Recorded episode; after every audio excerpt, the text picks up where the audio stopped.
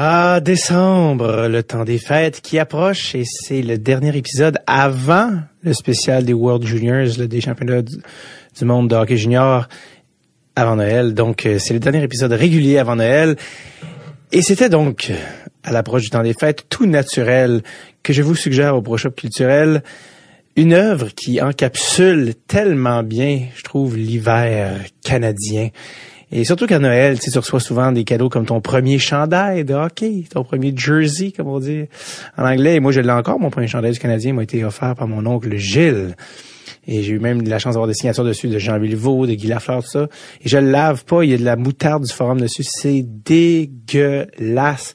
Mais c'est mon premier chandail et euh, c'est mon porte-bonheur quand je vais voir les Canadiens. Et donc, euh, voilà, je l'ai encore. Et tout ça pour dire l'œuvre qui encapsule ça c'est un classique.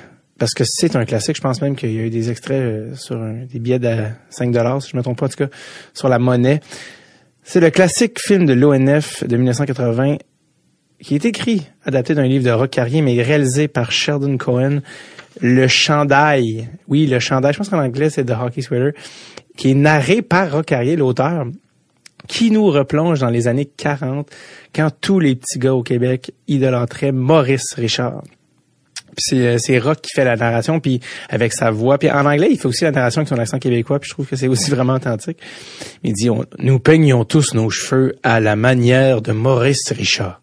En tout cas bref les petits les petits gars le chandail numéro 9 et finalement peut-être vous l'avez déjà vu passer à la télé ou quelque chose mais euh, le petit gars dont le chandail euh, en fait vient trop petit et donc il demande à sa mère d'écrire pour un nouveau chandail. Elle écrit à Monsieur Eaton qui envoie un chandail des Leafs en tout cas hérésie, hérésie à l'époque, vous aurez compris.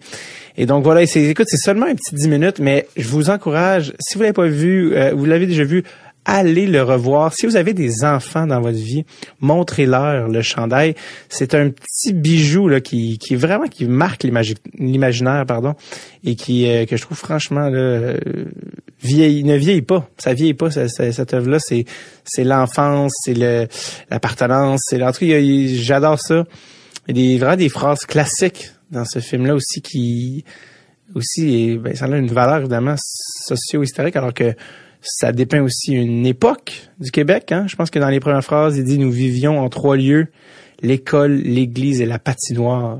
Mais la vraie vie se passait sur la patinoire. C'est, c'est, tellement beau. Honnêtement, et je ne suis, là, certains pourraient penser que je suis sarcastique. Non. C'est de la poésie de Jock. Non, c'est pas vrai. Non, C'est, c'est vraiment, euh, c'est vraiment euh, une œuvre que je trouve euh, franchement euh, très bien. D'ailleurs, qui est encore en vie, qui est dans les dans les 80. Et donc voilà, j'étais même à un événement avec les joueurs du Rocket pour une, dans un événement de lecture dans le cadre de Capsule avec le Rocket et il lisait Alexandre Alain du Rocket lisait le chandail de hockey aux enfants de l'école primaire. C'était de toute beauté. Voilà. Donc petit cadeau, petite pastille contre la toux en ce temps des fêtes. Allez voir sur le site de l'ONF, tout est gratuit. Maintenant, je pense même que c'est sur YouTube. L'ONF met tout sur YouTube. Donc, allez voir ça. Ça vaut franchement la peine.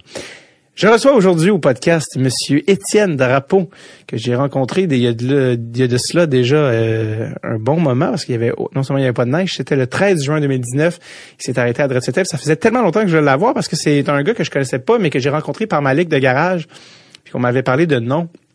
Il y a vraiment une vie... Euh, il est pas vieux, le by the way, il est en quarantaine, mais je veux dire, d'avoir été un premier choix total dans le junior majeur, d'être repêché par les Canadiens, mais de se faire connaître comme à, travers Star Academy, euh, d'être débarqué assez rapidement, mais de faire une carrière euh, parce que c'est un gars qui a énormément de drive et qui continue de, d'avoir une carrière en ce moment, alors que plein de monde qui était très connu dans sa cohorte de Star Academy ont pas la carrière qu'il a. Donc, c'est un gars qui a une drive vraiment et qui est un vrai fin. C'est un gars extrêmement gentil. C'est, c'est un podcast que j'ai eu énormément de plaisir à enregistrer. Euh, je pense que j'avais dit, oh, on va faire une heure, une heure, et finalement, ça a complètement busté. Euh, il y a, je sais pas combien de fois dans le, euh, dans le podcast, vous allez l'entendre, il remet du euh, de l'argent dans le parking sur son cellulaire parce que non non attends attends on va pas fini parce que à travers sa vie euh, au States quand comment il a commencé à faire de la musique tu sais c'est quand même rare la transition athlète professionnel euh, tu sais chanteur, tu sais, c'est quand même auteur, compositeur, interprète même dans son cas. Donc euh, j'ai eu la chance de jaser de tout ça en détail. C'est un bon conteur, Étienne. Il est vraiment, c'est un gars extrêmement chaleureux, qui a une voix chaude. D'ailleurs, il chante en espagnol, ça on va y venir dans le truc. Mais bref, donc voilà, Étienne Drapeau. Euh, qu'on reçoit direct sur le tape. Le 13 juin, j'ai tout dit ça, da da da, le chandail, l'ONF. OK, c'est parti. Voici ma rencontre avec monsieur. Ben, je dis monsieur. Il y a vraiment pas un verre de monsieur, là. Tu sais, c'est, c'est un bonheur. Il, il, il a l'air de comme du père, euh, du père jeune d'un gars à ton école. Tu sais, c'est ce que je veux dire? Les cheveux, pas de cheveux gris, il s'habille avec des jeans déchirés. Vraiment, euh, je sais pas où je m'en vais avec ça.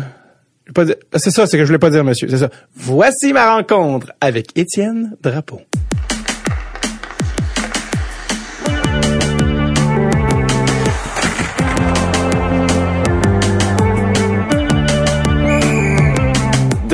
Tape. Avec David Bocage. Euh, je suis aujourd'hui avec Étienne Drapeau. Comment ça va, Étienne? Hey, le bonheur total. tu sais quand ça va bien, là. Je suis vraiment content de te recevoir parce que d'habitude, on se voit le jeudi. Eh oui, écoute, euh, on est tout un duo dynamique. euh, pour, vrai. on veut pas se vanter, mais quand on joue ensemble, on brûle la ligue. Ouais, ça, ça frise à Rosemère, je te dis. Oh oui, la ligue de garage Rosemère, mardi, jeudi. Quand on joue sur la même ligne, là... Euh, D'ailleurs, ils veulent plus qu'on joue ensemble parce qu'on est trop fort. Ouais, c'est ça. Il y, a- il y a eu des plaintes. We have a trade to announce. Il y a des, il y a des. Mais euh, c'est ça parce que tu as la vitesse. Puis euh, moi j'ai les smarts, fait que je l'envoie où est-ce que toi tu peux aller. Puis euh, bref. Mais euh, non, c'est vrai parce que c'est vrai qu'on joue au hockey ensemble. euh, puis euh, je suis content de te recevoir parce qu'en fait, je te l'avais déjà dit, je pense les premières fois que je t'ai rencontré, mais moi je que te, je te connaissais pas du tout. Moi j'ai réalisé en vieillissant que chez nous personne n'écoutait TVA. C'est ça que j'ai réalisé. Puis- Ah oui? Ouais, chez nous Vous c'était écoutiez vraiment- quoi chez vous? C'était très Radio Cannes. Radio chez nous. Can. OK, fait que là, c'est pour ça, peut-être tu me connaissais Ben, moins. exact, c'est Ouais. ça. Moi, j'avais jamais entendu parler. Puis on s'entend, je suis quand même un peu intense avec le hockey, fait que ça m'étonnait que j'avais pas entendu Ah oui, jamais ton oui, nom. ben oui. Puis euh, la personne qui m'a parlé de toi, c'est Jay du Temple. Ce qui est un peu parce que tu le connais pas, Jay. Non, pas du tout. C'est ça. Pas du tout. D'ailleurs, ça manque à ma vie. J'aimerais ça que tu y en parles. Ça euh, s'arrange. J'aimerais ça devenir euh, son ami. Je le trouve gentil. Je le trouve douillet. Je trouve qu'il y a beaucoup de... Il est très poilu, hein, je pense. Oui, Il a l'air douillet. Il a l'air confortable. Vraiment, vous avez l'air de Ouais. gars qui serait des chums. Puis il est bon joueur de hockey. Ben écoute, pourquoi tu l'invites pas à jouer avec nous autres à Rosemère? Honnêtement, c'est- Ça nous ferait un bon joueur. Il y a une affaire avec Jay, c'est qu'il se lève pas le matin. Ah, Parce que nous, on est ouais. sur un horaire de show, hein. Fait que ça finit Ouais. tard. Puis euh, Rosemère, c'était euh, une bonne demi-heure de Montréal. OK. Fait, que euh, à 10 prochain. heures, je sens qu'il est comme 10 heures du soir. 10 heures. Le matin, il est comme OK. Tu vois, on était supposé se voir ce matin, puis euh, on, on s'est échangé des textos à 2-3 heures cette nuit, puis c'était comme peut-être qu'on va reporter à demain la rencontre. OK, OK. Parce que c'est, il est moins matinal, mais, mais il est vraiment euh, un, un fan de hockey. Ben, C'est un bon joueur de hockey? Oui, c'est un bon joueur de hockey. Ouais, c'est un ouais. défenseur, euh, très bon patineur. Il a joué tout le temps 2A. Ah, quand même. Fait que, euh, à date, on a plus parlé de Jay que de toi. Ah oui, Mais, ben euh, oui, certainement, oui. Mais euh, tu penses que t'es un fan d'OD, c'est ça? Tu, regardes-tu Occupation Euh, écoute, euh, je le regarde pas beaucoup. Je suis pas un grand fan de télévision. Je regarde pas beaucoup de, de, de, de télévision comme telle, mais comme à peu près tous les Québécois, à un moment donné, il faut fouiner un peu, faut regarder ça Ouais. un peu. Là. Mais je te dirais que ce que j'ai pu voir ou consommer d'OD, je le vois plus sur les réseaux sociaux. Ouais, Il y en a tellement des capsules maintenant Ouais, que comme ouais, je travaille beaucoup sur mon ordinateur, puis je me laisse aller des fois aller voir, aller cliquer des petites vidéos Instagram. Fait que j'ai vu des bribes euh, ici. Ouais, là. Parce que moi, c'est un de mes meilleurs amis, Jay, mais il sait que je regarde pas OD, tu sais. Je fais, je fais- ça sert à rien que je fasse semblant. Puis, euh, mais, mais juste les médias sociaux, t'as pas le choix de savoir les personnages. Oh oui, tu Parce qu'il y a tellement par, de gags de. euh, oh, oh, oui. Un tu sais, comme, ben là, c'est parce que tout le monde parle de Joanie, c'est qui Joanie, puis il y a des photos. Fait que t'as pas le choix, à un moment Non, donné, ça, faut- ça, là, un ça rentre dedans. Mais bref, Jay m'avait dit, il faudrait que tu reçoives vraiment donné, euh, Étienne Drapeau, euh, le gars, puis j'étais comme, c'est qui? Ben, Star Academy, hydraté par les Canadiens. Quoi, comment ça que je connais pas ça? Mais c'est ça, t'as as joué au hockey, ben, professionnel, carrément. Oui, Puis tu as eu une solide carrière euh, junior. En fait, moi, tu sais, j'ai été le tout premier choix au repêchage de la Ligue junior majeure du Québec. C'est-tu vrai, ça? Oui, oui, oui. Moi, j'ai été. Le euh, first overall? J'ai été first overall. Mais comment Moi, ça, j'ai pas vu ça dans Hey, attends un petit peu, on va parler à ta recherchiste, là. Ouais. Oui, j'ai été first pick, Manon, Manon. J'ai été first pick overall de l'histoire des Moussets d'Halifax, alors qu'il y avait seulement en 94 des équipes au Québec. Il n'y avait pas d'équipe à l'extérieur du Québec. Ouais. L'expansion des maritimes commençait avec les Moussets Ok. et qui détenaient le premier choix, évidemment. Et moi, j'avais terminé deux, deuxième meilleur compteur de la Ligue Midget 3 derrière qui? Daniel Briand? Daniel Brière. Hey, je suis pas Hey, quand t'étais pas sûr, hein? il y avait un doute dans ton regard. ben, vraiment, juste que je le sache, je suis très impressionné de moi-même. Mais c'est parce que tu as joué avec Daniel plus tard, on va y revenir. Ouais, puis j'ai vu ça sur ta feuille tantôt. Ouais, Daniel, ouais, t'as t'as pogné un bon guess parce que c'était bien lui. Ouais. Et Daniel était à l'époque euh, 5 et 8, 5 et 9. C'était un joueur de 16 ans. Moi, je jouais midget 3 à 15 ans. Je mesurais déjà 6 pieds 1 à cet âge-là.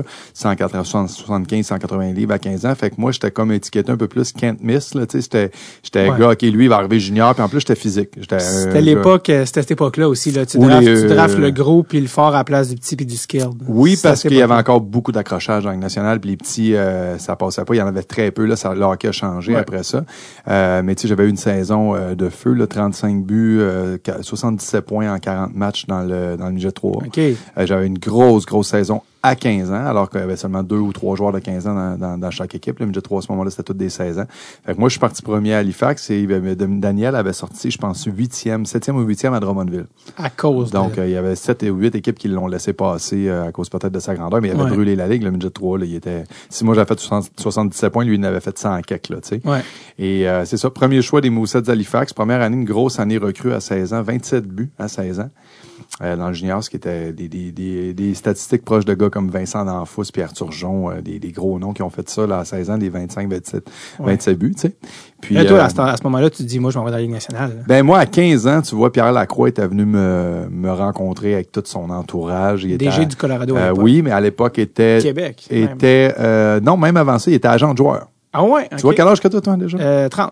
30. Ok, moi j'ai 41. Lui, avant d'être euh, DG à Québec et Colorado, il était le plus gros agent de joueur. Il y avait Patrick Roy, il y avait euh, euh, Vincent c'est Lanfous, il y avait Pierre Turgeon, il y avait, écoute, Ah ouais. euh, énormément de grands joueurs. C'est comme ça qu'après il est devenu DG dans, Ah dans ouais. la Ligue nationale. Ouais, ouais, je t'apprends des choses Ben, c'est parce aujourd'hui. que c'est ça, tu Hein? as une phase de je pensais pas t'apprendre des. Ah, non, c'est je pensais ça. pas que t'en- ça. Mais t'es supposé savoir plus, t'as t'as connu, je pense, cette époque-là, que, que moi, j'ai. Ben oui, que t'as moins connu, c'est sûr. Connu de moi, mais c'est drôle, parce que je suis en train de penser que parce que Pierre Lacroix est allé chercher Patrick comme joueur dans Trey. C'est drôle d'aller Ouais. chercher son client. C'était Ben, son client, effectivement. ça l'était-tu en même temps? Non, ça se peut Non, après, après, lui, il a lâché sa business. Quand, Parce- quand il est devenu directeur gérant, il aurait été en conflit Ouais, d'intérêt. il pouvait pas être agent. Mais à l'époque, c'était probablement le gros joueur, son, son agent qui s'appelait Jean Deck pour janvier à décembre, euh, avec Bob Sauvé, un ancien gardien Ouais, de la Ligue nationale. Sauvé. Et le fils de Pierre Lacroix a repris euh, l'agence après. Mais à l'époque, c'était Pierre Lacroix. Donc, moi, euh, ces trois grands gars-là débarquent en complet. Ouais. j'ai 15 ans, ils viennent me rencontrer à Québec avec mes parents. On veut t'avoir.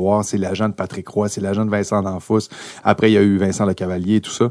Fait que moi, à 15 ans, euh, je suis midget 3. L'année d'avant, j'étais Bantam. L'année d'avant, j'étais Pee-Wee 2A.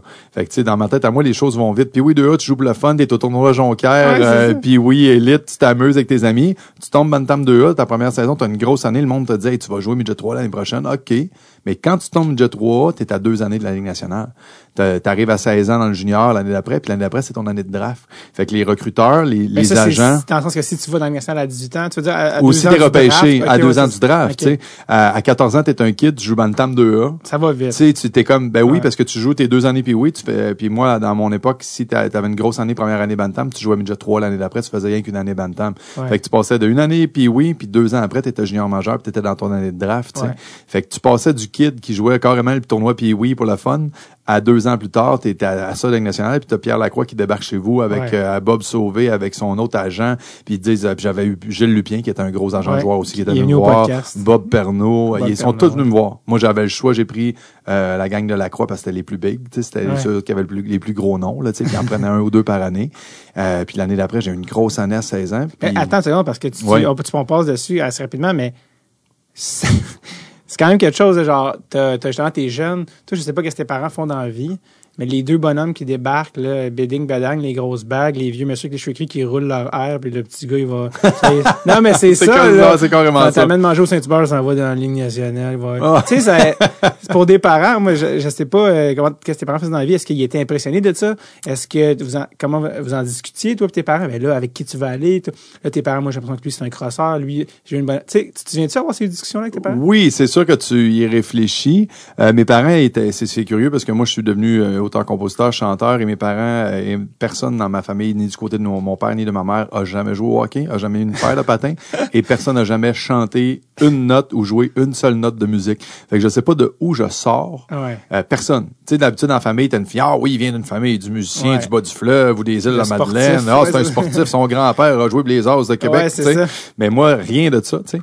Euh, mes parents sont deux euh, intellectuels. Mon père est un grand intellectuel à la limite d'être un nerd, avec ses petites lunettes, avec ses, de- ses maîtrises, ses doctorats. Qu'est-ce euh, qu'il a fait dans la vie? euh, mon père est euh, là, il est à la retraite depuis plus longtemps, depuis un petit moment. Il est mon gérant maintenant depuis Non! 10 ans. Oui, il est devenu mon gérant, mais mon père a un doctorat en administration des affaires publiques. Ok. Et il était directeur de euh, l'édition des lois à l'Assemblée nationale pendant longtemps. Donc, c'est lui qui faisait les euh, projets de loi, qui les éditait, qui les écrivait. euh, Lui, quand il a vu les, les gars arriver, là, euh, les agents, ils, je veux pas dire qu'il devait pas être impressionné, mais il devait être comme. ou- C'était un monde qui connaissait pas. Mes parents connaissaient pas ça. C'est sûr que ces gens-là débarquent avec leur, sur leur, tu sais, avec leur grand sabot, puis tu fais comme, OK, c'est une autre affaire. là. C'est c'est spécial. Mais je me souviens que mes parents étaient pas nécessairement très... in- étaient pas euh, starstruck, étaient pas impressionnés Ouais. de ça. Ils étaient capables, ils avaient- ils étaient capables de garder la tête froide, de bien me conseiller. C'était juste que Pierre Lacroix, son équipe, c'était l'évidence. C'était lui qui avait les plus gros noms. Ça marchait vraiment comme ça. C'est Kita comme joueur. ben, c'est ça. C'est comme, tu sais, écoute, c'est l'agent de Patrick Roy, puis Vincent D'Anfos, c'était euh, euh, ca- Canadien du, euh, capitaine du Canadien, je pense, Ouais. à cette époque-là. Puis Arthur Jon euh, était, était un des plus grands joueurs de la Ligue nationale. Ouais. Euh, tu sais, il y avait vraiment les gros noms. Donc, j'ai décidé d'aller avec eux autres. Ça n'a pas fait l'affaire de Gilles Lupien, qui était pas content après ça. parce que Gilles Lupien, il, pensait- l'imagine. il était venu me rencontrer, puis il pensait que je m'en irais avec lui. Et puis après ça, il était pas content. Et je pense qu'il m'a boudé pendant quelques années quand il me voyait après. Euh, c'était genre de. de- de- C'est drôle quand même de, de bouder un enfant. Ouais, ouais, dans votre cas, mais c'était, c'est juste ça pour y, après ça, quand il me voyait, bon, ben, je pense qu'il il était plus ou moins content que, Et Gilles, il y avait tous les goalers à un moment donné. Oui, à un moment donné, c'est vrai qu'il y avait Martin Brodeur, il y avait pas de vin, il y avait, il y a Thibaut, pas eu? Luongo aussi. Luongo, euh, il y avait Luongo. eh, non, non, oui, à un moment donné, c'est vrai qu'il y avait tous les grands gardiens. C'était comme son créneau. Ouais, je ouais, sais pas ouais. pourquoi.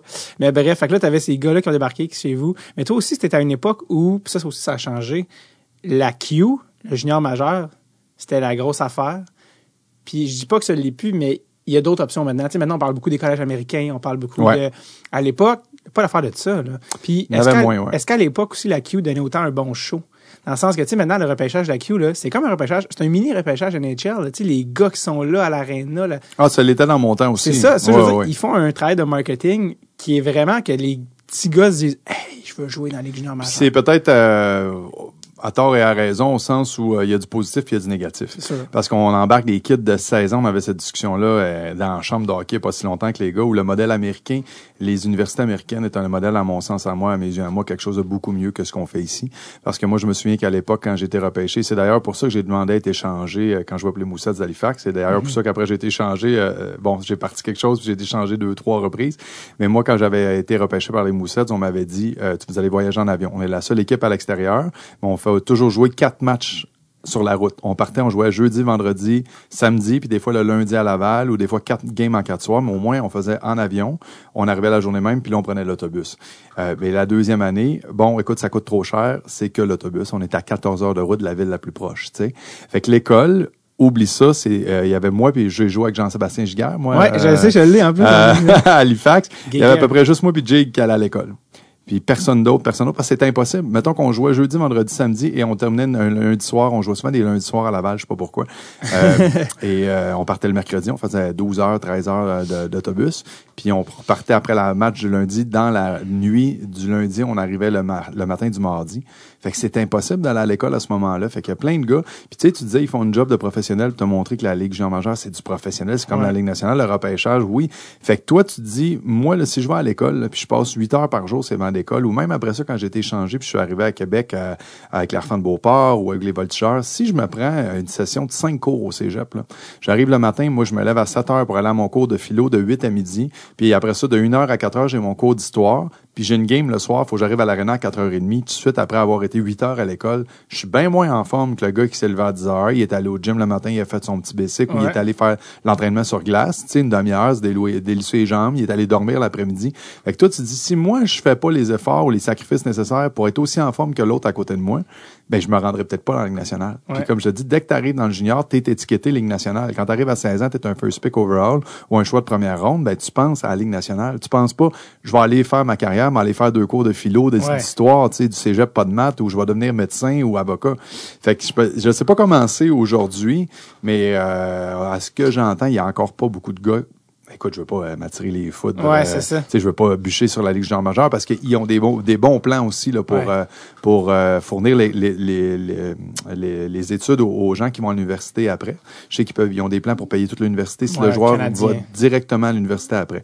Mais je pense qu'au niveau de, de l'école, il y aurait peut-être un système à revoir où, euh, comme aux États-Unis, les gars sont tous obligés d'aller à l'école. Est-ce tu que toi, si c'était à refaire, tu, ben, ça, si, si t'étais aujourd'hui, en 2019, un gars du calibre que t'étais à l'époque, puis t'aurais des options de se rapprocher par des collèges américains, tu regarderais cette option-là? À l'époque, j'avais été euh, approché par Cornell. Ouais, Cornell, ouais, Cornell, euh, c'est J'avais regardé, c'est de la, du Ivy League. Je pense que c'est dans la Ivy League, c'est dans pense- les top je pense que euh, oui. 7-8. Je l'avais considéré fortement, sauf que quand tu te fais dire que tu vas être un premier choix de la Légion majeure du Québec overall, tu, peux pas dire non à ça, c'est comme un trophée. Tu sais, Ouais. Je regardais dans le repêchage, il y a eu Mario Lemieux, il y a eu Pierre Turgeon, il y a eu Vincent Lecavalier. Tu sais, L'étiquette premier choix overall, tu sais, Ouais. moi c'est Clément Jaudoin qui était coach à, à l'époque. T'appelles puis il veut te rencontrer puis euh, deux jours après, deux trois jours après, il m'appelle à Québec je suis chez mes parents. Je pense que je me lève le matin en pyjama puis il me dit tiens, on a pris notre décision, c'est toi qui es le premier choix. Parle-en pas avant la date du repêchage. Je pars à pleurer. Mon père avait sorti sa caméra. Je me rappelle, il y a encore des photos de moi qui m'essuie les yeux, qui les- ma mère dans mes bras. Dans, dans ta tête, c'est ton rêve. C'est hey, je rentre dans la dans la légende. Tu sais, Mario Lemieux a été un premier choix de la Légion majeure du. Québec. Tu comprends? C'est des grands, grands noms, des Pierre Turgeon, des gars comme ça. Fait que dans ta tête, tu te vois tout de suite dans la Ligue nationale. À partir de ce moment-là, c'est là que le hockey, jusqu'à un certain point, devient moins le fun. Aussi. Parce que tu deviens une job. À 16 ans, tu as une pression incroyable. Quand tu performes pas pendant une semaine ou deux, c'est pas, ah, je performe pas, j'ai 16 ans. Non, je performe pas, puis je suis le premier choix de la Ligue junior majeure, puis l'année prochaine, c'est mon année de draft, tu sais. Fait que moi, mon année 16 ans, ça a bien été. J'ai eu euh, pas loin de 70 points à mon année 16 ans en junior, 27 buts. Mais c'est l'année d'après que j'ai commencé à avoir des blessures, j'ai eu beaucoup de problèmes de santé, des blessures, et que ça a été plus difficile, puis que là, ça a été euh, ça, ça m'a ça m'a beaucoup affecté après ça dans mon dans mon jeu, les échanges, etc. Mais euh, ça a été des années pas pas évidentes. Non, c'est ça. Ouais. Parce que là, je on a, on a, on a fait mille et un détours, le mille et une Ouais. parenthèses, mais c'est ça. Fait que là, t'es drafté par les Mooseheads, Ouais. puis tu t'en vas à Halifax. Puis euh, là, c'est ça. À ce moment-là, souvent, le, le, focus, c'est le hockey. C'est que ça, ouais. ouais, Et ouais. est-ce que tu vas quand même à l'école, comme tu dis, ou tu peux... J'essaye, j'ai deux cours. Je rentre à l'université parce que moi, au primaire, j'ai sauté une année. Euh, je me lance des fleurs. Là. Je, fais, montrer au monde que je suis vraiment brillant. Enfin, après ma première année, on m'a envoyé directement en troisième parce que la deuxième année, je l'ai commencé puis ça donnait rien. Euh, J'allais trop vite pour le. Fait qu'on m'a fait sauter une année. Fait que quand j'étais arrivé en secondaire 5, bon, euh, j'avais un année de moins, mais euh, à Halifax et, le, le- le- et partout ailleurs, à part au Québec, il n'y a pas de cégep. là. Tout le monde fait la sixième année de secondaire, puis tu rentres à l'université. Ouais. Mais moi, au Québec, j'avais mon diplôme d'études secondaires déjà, parce qu'en midget 3, j'étais secondaire 5. Fait que quand je suis arrivé là-bas, c'était l'université. Fait que moi, à 15 ans, je suis rentré à l'université. À 16 ans, je suis rentré À à, 16, l'université en anglais à Halifax, à St. Mary's, qui est une grosse université. J'ai pris deux cours. Écoute, j'avais un cours de philosophie en anglais, puis un cours de sciences politiques. Euh, j'avais sciences politiques, économie, puis euh, anglais. Je prenais deux ou trois cours par session, mais c'était difficile, c'était l'enfer. C'était, c'était presque pas possible d'aller à l'école. Puis quand j'étais revenu au cégep, au Québec, mais les gars allaient pas beaucoup à l'école, puis on faisait tellement de voyages sur la route, puis les gars prenaient deux cours sciences humaines, pas de notes, puis euh, c'était très rare les gars qui allaient à l'école beaucoup. Est-ce que tes parents qui ont été à l'école étaient comme moi? moi Mais mon père, qui est un grand intellectuel, euh, c'est sûr, aurait voulu que je fasse des études. Mais en même temps, il voit que tu es dans ton année de repêchage. À partir de 18 ans, moi, je deviens un choix de quatrième ronde du Canadien, 99e overall. Ouais. Tu vas au camp du Canadien. Tu à 18 ans, là, t'es repêché, puis euh, en- au mois d'août, tu vas au camp des recrues, puis en septembre, t'es au vrai camp du Canadien de Montréal avec les 60 joueurs. Fait que, tu sais, tes parents sont pas fous non plus. Ils savent bien qu'à 18 ans, ça va te donner quoi de te rendre fou à, à faire cinq cours à l'école, puis à te rendre fou quand tu t'en vas au camp du Canadien en septembre, là, tu sais? Ouais, c'est ça. Puis, euh, j'ai joué des matchs hors concours pour le Canadien. Là, j'étais, j'étais quand même proche. Ma première année, c'était Mario Tremblay qui était coach. Et quand ils ont mis tout le monde dehors, ils ont pris Mario Tremblay, Régent Hall et tout ça.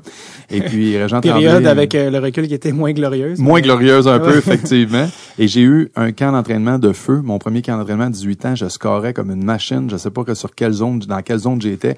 Et Mario Tremblay, j'ai encore ça dans les vidéos, dit euh, Étienne Dra- euh, moi, ma révélation du camp d'entraînement cette année, c'est Étienne Drapeau. Ce jeune homme-là a surpris tout le monde. Euh, vraiment, c'est la révélation du camp d'entraînement.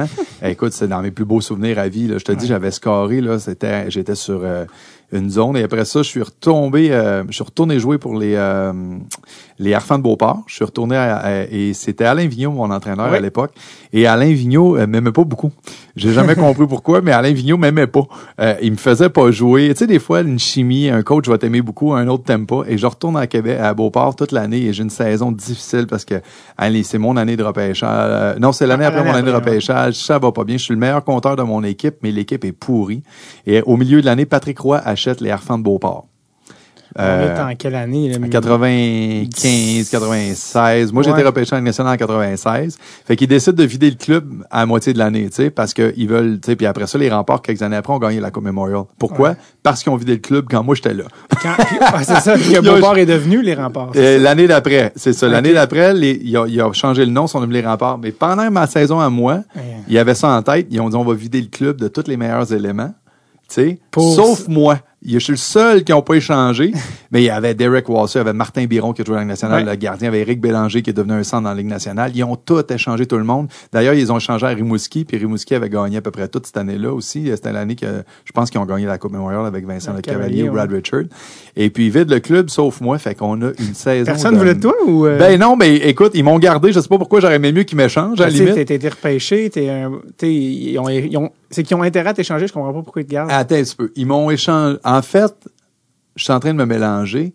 Non, c'est que j'ai fait la première saison avec eux autres. Et oui, effectivement, excuse-moi, j'ai été échangé à, à Drummondville cette année-là, pendant la saison. J'ai été échangé. Mais ils ont échangé pas mal de joueurs euh, avant, je pense, le début de la saison. Au début de la saison, quand ils ont acheté, fait qu'on a eu une. Moi, j'ai été une demi-saison. Puis c'était l'enfer. Je pense qu'on a eu des 10-12 défaites d'alignés. Et puis je pense que juste avant la fin des transactions, là, j'ai été échangé. Mais bref, tout ça pour dire qu'Alain Vigneault m'aimait pas beaucoup. On a eu une saison de merde. Je me fais échanger, je pense. Je pensais que j'avais fait l'année là, mais non, excuse-moi, ma, ma mémoire fait défaut. Je me fais échanger au fait, je m'en vais à Drummondville. Et Rejoindre euh, Daniel Brière. aller euh, rejoindre Daniel Brière, effectivement. Et à la fin de cette saison-là, c'est Mario Tremblay, Régent Hull, tout le monde se fait mettre dehors. Tout le monde, tout le monde, tout le monde se fait mettre dehors. Ouais. Et qui est nommé coach en chef des Canadiens de Montréal? Alain Vigneault. Alain Vigneault. Et pire encore, regarde bien l'histoire, OK? Moi, j'ai- sauté des bouts, là, parce que là, écoute, j'en perds des bouts tantôt. Je te parlais moi, j'ai joué à Halifax, puis je te parlais qu'on allait en avion, et l'année d'après, euh, ils ont décidé de plus prendre l'avion, OK? Puis pour Ouais. l'école, moi, je trouvais ça trop difficile. Fait que moi, c'est pour ça que j'ai demandé d'être échangé d'Halifax. Fait que ma deuxième saison junior, c'est Clément Jaudoin qui me coach. Moi, je disais, dans le milieu de la saison, vous m'échangez. Ça n'a pas de bon sens. Moi, les autobus, euh, tu sais, les... fait que Clément Jaudoin, il est pas content. Je suis son premier pic. La deuxième année, je demande à être échangé. C'est Ouais. pas bon pour... Fait qu'il décide de m'échanger à Beauport pareil.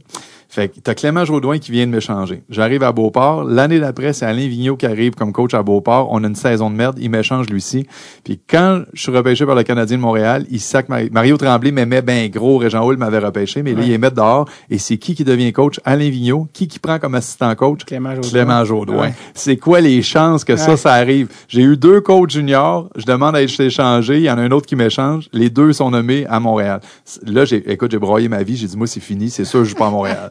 c'est sûr, je me, je- ils me signeront jamais un contrat. Puis j'avais eu une année absolument extraordinaire, là, au- comme je te dis, au camp d'entraînement, là, avant que les autres arrivent là. J'avais eu une grosse année. À 19 ans, je suis invité au camp d'équipe Canada. Moi, j'avais fait équipe Canada junior euh, des moins de 18 ans. Des moins de Euh, dix-huit. on avait fait le championnat mondial euh, au Japon. Je pense qu'on avait gagné la médaille d'or au Japon. Tu te souviens-tu euh, qui y avait sur cette équipe Il y avait Daniel Cleary qui a joué à Ouais. Détroit, Chris Phillips qui est un premier choix pour les sénateurs d'Ottawa. Au Québec, on était quatre. Il y avait moi, Daniel Corso qui a brûlé la Ligue junior majeure du Québec, mais qui a jamais joué en Ligue nationale, euh, qui est un scoreur extraordinaire, mais il a toujours resté dans les mineurs. Il y a eu Mathieu Garon qui était notre goaler qui a goalé à Montréal. Un gars qui s'appelle François Méthode qui est un grand joueur de hockey, mais qui a jamais personne. On était juste quatre Québécois. Et puis, donc, moi, je viens de faire un camp d'entraînement de feu à Montréal. Je, je viens de faire équipe Canada des moins de 18 ans et je suis invité à équipe Canada junior pour le gros camp d'entraînement où on est seulement 40 puis ils en prennent 20. Fait que moi, je me dis, hey, là, ça va bien, là, tu sais, là, si je, je, je- je fais équipe Canada junior, je viens d'avoir un gros camp d'entraînement et paf, les deux, les deux se font mettre dehors puis Vigneault et, et Jaudoin arrivent. Fait que moi, après deux ans, ils m'ont pas signé. J'ai pas eu d'offre de, contrat. ouais. J'avais eu des négociations la première année après que ça avait bien été. Ouais. Je pense qu'ils m'offraient un bonus de signature dont on parlait d'autour de 300 000. Aaron Asham, qui a joué pour le Canadien de Montréal, avait été repêché. Le Canadien avait deux choix de quatrième ronde. Moi, puis Aaron Asham, on avait été repêché en quatrième ronde. Et Aaron Asham venait de signer comme 500 000 de bonus parce qu'il avait eu des grosses saisons. Fait que moi, j'avais vu ça, puis j'avais fait, OK, là. Ton agent, il va demander à Moi, moi, je m'en viens avec la même affaire à peu près. euh, je vais accepter, je, suis capable d'aller chercher 400-500 000 si Ouais. je fais Team Canada Junior. Fait que finalement, j'ai pas eu de contrat. Fait qu'après deux ans, euh, ils sont obligés de te libérer si tu signes pas. Ouais, tu, re- Donc- tu redeviens éligible au draft. Tu redeviens éligible au draft. Je n'avais pas été repêché, mais j'avais été invité euh, au camp d'entraînement des sénateurs d'Ottawa. J'avais été comme invité aux sénateurs. Après ça, ils m'avaient envoyé dans Détroit, dans la Ligue internationale pour les Vipers Ouais, ouais. de Détroit. J'avais fait une moitié, j'avais joué quelques matchs un petit peu dans leur euh, équipe école, puis après ça, j'étais allé dans la East Coast. Et après Ouais. ça, mes deux dernières années, j'avais été invité au camp d'entraînement des, Capitals de Washington. OK. Et là, j'ai joué dans leur, leur filiale un petit peu aussi. OK. Bon, ouais, viens, parce qu'on est passé sur tellement d'affaires Ouais, rapidement. est-ce que, est-ce que c'est- je te perds parce que je passe Non, non, non, tellement d'affaires, Ah je non, sais moi, si je, clair sais exact. ou, je, je- euh, connais super bien ton, ton parcours. Mais il y a des affaires que tu, dis même, mais je fais, ah, justement, ça, je veux qu'on digue plus dit parce que, justement, tu dis, ah, ça, j'ai été repêché par les Canadiens. C'est comme, oh oui, euh, ben là, euh, time out. Parce que cette année-là du draft, bon, tu avais une année plus difficile, mais tu sais, bon, avec le profil que tu avais, c'était normal que, bon, tu t'attends. Est-ce que tu t'attendais à être repêché, Ligue nationale? Oui, oui, certainement. Le, le draft était où? Le draft était à Saint-Louis. C'est drôle parce que je regardais le hockey hier, puis c'était Puis Saint- ils ont je voyais à hier, Saint-Louis. ouais. Ouais. Puis ça m'a rappelé des souvenirs. J'ai été repêché euh, là-bas, puis justement avec Régent Hull, euh, Régent Tremblay, j'avais été en avant mettre mon chandail du C'est Canadien, ça. la casquette du Canadien. C'est ça. Tu sais, tantôt, bon, je t'ai pêché par le Canadien. Wow, wow, wow. Un Québécois. repêché. Tu sais, c'est, big, là, pour, euh, tu sais, toi, tu t'en vas à Saint-Louis avec tes parents? C'est énorme. Avec mes parents, avec Ta ma copine de l'époque. Une sœur, euh, je dis ta sœur. pas de sœur. Euh, mon frère, Ouais, euh. Jean Deck, qui était mon agent, c'était à un moment-là, qui avait beaucoup de sous, avait payé pour toute ma famille. Il y avait Ouais. Pierre Dagenet et moi, parce que Pierre Dagenet Dagenet, était, c'était son année repêchage, il était représenté par Jean Deck aussi. On était pas mal. C'est que mon année. Jean Deck travaille pour Pierre Lacroix. Euh, Jean Deck, en fait, c'était le nom de l'agence. Ah, excuse-moi, t'as raison, janvier décembre, Ouais, janvier à décembre, c'est ça. Et on était, il y avait deux joueurs cette année-là. Euh, Pierre Dagenet et moi. Ouais. Donc, on était là avec nos familles le matin, notre salon privé pour déjeuner, la grosse affaire, là, tu sais, c'était quelque chose, là. Là, t'avais-tu rencontré en entrevue les Canadiens? Oui, j'avais rencontré euh, Régent Tremblay et euh, Régent Tremblay? euh, Régent- Régent Hull et Mario Tremblay. Régent. Tremblay qui lui a donné un rôle dans l'ancien Ouais, c'est ça. et euh, j'avais eu une belle entrevue avec eux autres parce que je pense que j'étais un gars euh, relativement articulé et intelligent. Euh, je pense que je me démarquais un petit peu. Puis il y a certains joueurs de hockey, je te parlais d'Alain Vigneault qui m'aimait plus ou moins aussi. Euh, je pense que je prenais de la place, pas parce que je voulais prendre de la place, mais j'étais un leader. Dans toutes mes équipes, j'ai toujours été capitaine dans le hockey mineur. Euh, j'étais un des meilleurs joueurs et j'étais un gars qui avait une tête sur ses épaules puis qui prenait de la place, qui avait un discours. Fait que c'est pas tous les coachs qui aiment ça. Tu sais, moi, je viens d'une époque où le hockey, c'était femme ta gueule, le coach, il rentre, il botte des, euh, des poubelles, il engueule Ouais, tout le monde, ouais, il envoie chier tout le monde. Moi, j'ai vu des affaires dans ma vie que je me suis demandé si euh, je laisserais mes enfants jouer au hockey tellement je trouve ça ridicule dans la vie. On Exemple. a- exemple, écoute, j'ai vu des coachs rentrer dans la chambre, euh, prendre des joueurs au collet, tu sais, euh, les gens pensent pas, mais j'ai vu des coachs rentrer dans des matchs importants. Un gars avait pris le puck, avait déblayé par le milieu au lieu de la crisser dans... Excusez, j'en Ouais. parle de hockey, du Ça, crisser. On est dans dit- podcast, j'ai le dit, droit. c'est un podcast. Ouais, c'est ça, au lieu de, comme on dit dans le bon hockey, de la crisser dans la vite. Ouais. Puis le coach rentrait dans la chambre dans le junior majeur, le rentrer en fou, le tout arraché, pogner un gars par le collet, le rentrer dans le mur. Un enfant. Rentrer dans le mur, le bang, là, tu sais, puis dire, là, moi, crisser mon poing sa gueule, mon esti, tu sais, je vais te traverser, je vais te défoncer les deux yeux si t'as refait ça. Je te jure, man, m'a tué, t'as pas l'air, puis rentrer le gars dans, dans le mur. Moi, un gars me fait ça dans la vie, je le, tu sais, je dire, je le slug, là. Tu sais, ou, euh, tu sais, puis t'apprends, je me dis, t'as des enfants, tu leur apprends à régler des problèmes sans la violence, Ouais. sans crier. Moi, j'ai tout le temps dans la vie, quand quelqu'un crie, s'emporte, tu laisses aller, c'est parce qu'il est à bout d'arguments. C'est parce que quand tu es capable Ouais. de garder ton contrôle dans une situation, même une situation qui est, qui est difficile, mais tu sais, c'est toutes des valeurs que moi, aujourd'hui, j'accepte pas. Tu sais, des Ouais. gars dans une propre chambre qui se battent entre eux autres, des coachs qui ont laissé des joueurs se battre en pratique, euh, un joueur qui dit à l'autre, gars, moi, il m'a écrit une volée à lui, euh, tu sais, euh, c'est correct si on se pogne à la fin de la Ouais. pratique, puis le coach, il dit, garde, vous réglez vos affaires, vous autres, moi, je m'en mêle pas. La pratique finie, deux gars dans la même équipe qui se drapent au centre de la glace quand tous les gars ils sont là, puis ils se tapent sa gueule. Ouais. Ça fait que- je pense que ça a changé parce qu'un coach qui touche un joueur aujourd'hui, c'est comme. Je pense que ça Je pense que c'est ça. On était à une autre époque. Mais aussi, tu étais à une époque aussi, puis c'était comme ça beaucoup plus récemment qu'à ton époque, mais dans Q aussi, les camps d'entraînement, là, que le vétéran arrive puis dit Vous deux.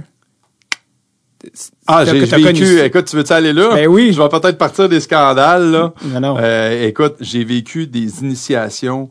Euh, je sais pas, les gars de hockey, t'ont-tu parlé de ça un petit peu, les initiations? Y a-tu des gars qui ont osé euh, oui. se prononcer à C'est ce exactement ça pour c'est exactement pour ces raisons-là que le podcast existe parce que tu pourrais pas en parler à RDS mais tu peux en parler ici. Ah ça. ouais, mais un jour, je me disais, tu sais quoi, je me disais, un jour, là, je devrais écrire un livre. Je devrais écrire un, ben, je ferais un scandale, puis en même temps, tu sais, je te parle de la Légion majeure du Québec. J'ai des souvenirs extraordinaires de la Légion majeure du Québec. Je regrette absolument rien. Puis je suis content d'avoir été là, puis c'est une organisation extraordinaire. Moi, j'ai pas euh, aucune, aucune envie de bâcher sur le junior ou de Non. ça. Tu sais, quand je te parle d'école, c'est oui, il y aurait, je pense, beaucoup à gagner d'aller avec le, le système américain sûr. où tous les équipes seraient associées à une école, puis tous les gars seraient obligés d'aller à l'école pour vrai. Ouais. Mais en même temps, je suis pas là à bâcher sur la Non, non, Ligue majeure du Québec, Non, tu comprends? Les exemples, absolument, je comprends parfaitement. Les- les- par rapport aux initiations, c'est plus, c'est pas- c'est pas du tout contre le hockey junior majeur, mais bien témoin d'une, c'est plus des, euh, des témoins d'une autre époque. C'est-à-dire, Mais ça, est-ce que tu Q, penses que ça, ça se fait encore aujourd'hui ou euh, Honnêtement, euh, c'est une bonne question. Honnêtement, je sais que dans les années 2000, euh, ça se faisait encore là, euh, vraiment là, ces affaires-là. Quand